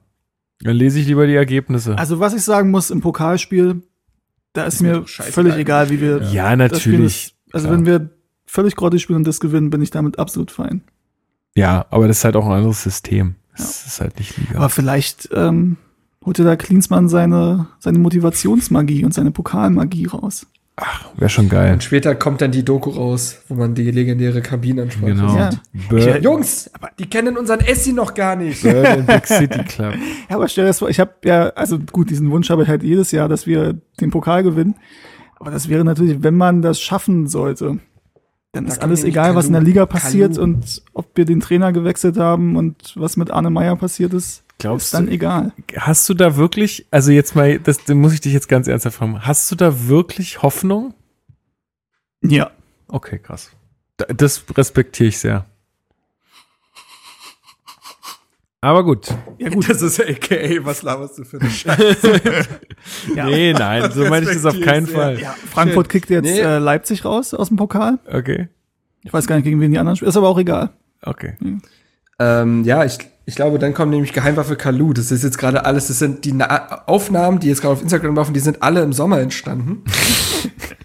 und das ist jetzt ein Wird richtig dann einfach eingewechselt und haut Schalke Ja. 3-0 weg. Ja, mark my words. Mark my words. Das, so, so. Warum gibt's kein Format bei Hertha Base, was so heißt? Das ist eigentlich auch eine Schande. Kannst du deinen eigenen Podcast machen. Ähm, gut. Jetzt haben wir ja schon ein bisschen jetzt auf Schalke geschielt. Äh, ja, die Erwartungen sind sehr niedrig, was das angeht. Ähm, gucken wir mal. Ähm, haben wir sonst noch Themen, die wichtig waren in den letzten Wochen? Die noch besprochen werden sollten. Ja, war ja genug, ne? Ja, ich hätte, ich habe, also wenn wir, ihr könnt ja noch mal kurz nachdenken, ich würde mich gerne noch bei Bim Tuchholz äh, bedanken, der uns am 28.12. eine 5-Sterne-Rezension auf iTunes gegeben hat und geschrieben hat, kurzweilige Unterhaltung plus detaillierte Analysen sind gleich bester Hertha-Podcast. Vielen, vielen Oha. Dank. Ich, this, ich, ich glaube ja, ich glaube ja, er heißt Tim Buchholz. Aber ich bin mir da nicht ganz sicher. Bim Tuchholz soll Tim Buchholz heißen. Ja, könnte sein vielleicht. Du wirst auch langsam echt senil, ne? Weiß ich nicht. Was, was da schon wieder sein. spukt bei dir. Nee, also vielen Ähm, Dank und wer es ihm gleich tun will, immer gerne. Wir freuen uns total. Also ich freue mich Ja, immer ja. total. Was ihr macht, weiß ich nicht. Nee, ich freue mich auch immer. Ey, das ist auch sowieso eine ganz groteske Aufnahmesituation. Ich habe vorhin Kisten gepackt, Umzug steht äh, am Freitag an. Das ist, äh, das sieht hier alles aus. Ja, bei dir, bei dir halt's ja eh immer ein bisschen, aber heute halt's besonders. Ja, weil, ne? Ja. Wie gesagt, hier Das- stehen nur noch Kisten rum. Ja. Ähm, ich habe übrigens schon das Karma bekommen für diesen. Ziehst du äh, endlich also- aus, ja, Marc? Ziehst du endlich Ich aus? Ja, also innerhalb Greifswalds halt, aber äh, halt deutlich besser. Okay. Ähm, nee, äh, was wollte ich sagen? Ähm, genau, ich habe ja schon die Karma-Keule bekommen für diesen komischen Sieg jetzt gegen Wolfsburg, der, den das Universum eigentlich nicht zulassen wollte. Ähm, schön erstmal heute, also ich bin gestern von Greifswald nach Berlin gefahren ähm, mit der Bahn und äh, andersrum, von Berlin nach Greifswald. Ja, und habe heute früh erstmal schön festgestellt, ja, ich habe mein Portemonnaie in der Bahn liegen lassen. Dödüm. Ja, das ist nicht so gut, da ist alles drin. Hat jemand gefunden? Noch nicht. Ich habe angerufen, aber es war halt um 10 Uhr und ich bin gestern um 20.40 Uhr angekommen. Also es muss an sich noch nichts heißen. Äh, ja. Scheiße. Und dann wollte ich mit meinem Fahrrad nach Hause fahren, um dann festzustellen, die linke Fahrradpedale ist abgebrochen. also, ja, es ist, äh, keine Ahnung, irgendwie, ich muss jetzt, ich muss jetzt gut machen dafür, dass wir die drei Punkte geholt haben, glaube ich. Das ist, ja. Das gleicht es doch aus. Das gleicht es ein doch guter, aus. ist, ein, ist, ist einfach ein geiler Tag. Also vorhin, da war ich richtig gut drauf. Ja. Naja, siehst du, aber jetzt hast du wieder Motivation und Lebensfreude ge geschöpft in diesem Podcast. Du kannst jetzt wieder beschwingt durchs Leben gehen. absolut, absolut. Gut, nee, dann würde ich sagen, machen wir hier Schluss. Es ist nämlich schon spät und wir sind alle schon ein bisschen müde und ähm, ich möchte das euch ja noch heute teilen, dass ihr das, äh, zumindest die, die von euch, äh, die äh, Nachteulen sind, dass die das vielleicht auf dem Nachhauseweg noch haben oder so. Da freuen sich bestimmt einige. Und Ich habe noch einen ganz kleinen Rauschmeißer. ja, komm. Weil hau jedes raus. Mal, wenn ich hier bin, muss ich natürlich auch einen Satz zum Stadion sagen. Natürlich. wusste, ich habe schon drauf gewartet. Und zwar ist es so, dass ähm, bei Hertha immer, das ist ja quasi der Nachfolgeblock von immer Hertha, Ja. wo die Community quasi größtenteils zusammengeblieben ist. Ähm, und da Das gibt ist das? Also ich habe mich die ganze Zeit nämlich gefragt, ich sehe das auf Twitter immer so ein bisschen. Ja. Okay, spannend. äh, und da gibt es ein dreiteiliges Interview mit uns. Also derjenige, der den Blog jetzt führt, leitet, ähm, Opa. Und wer den kennt, weiß, dass er auch ähm, also nicht nur Gefälligkeitsfragen in Sachen Stadion stellt. Ähm, und da gab es gestern den ersten Teil, heute den zweiten und morgen den dritten Teil. So ist zumindest der Plan. Und wer da Interesse dran hat, kann da mal lesen. Ja, ich werde das verlinken. Cool.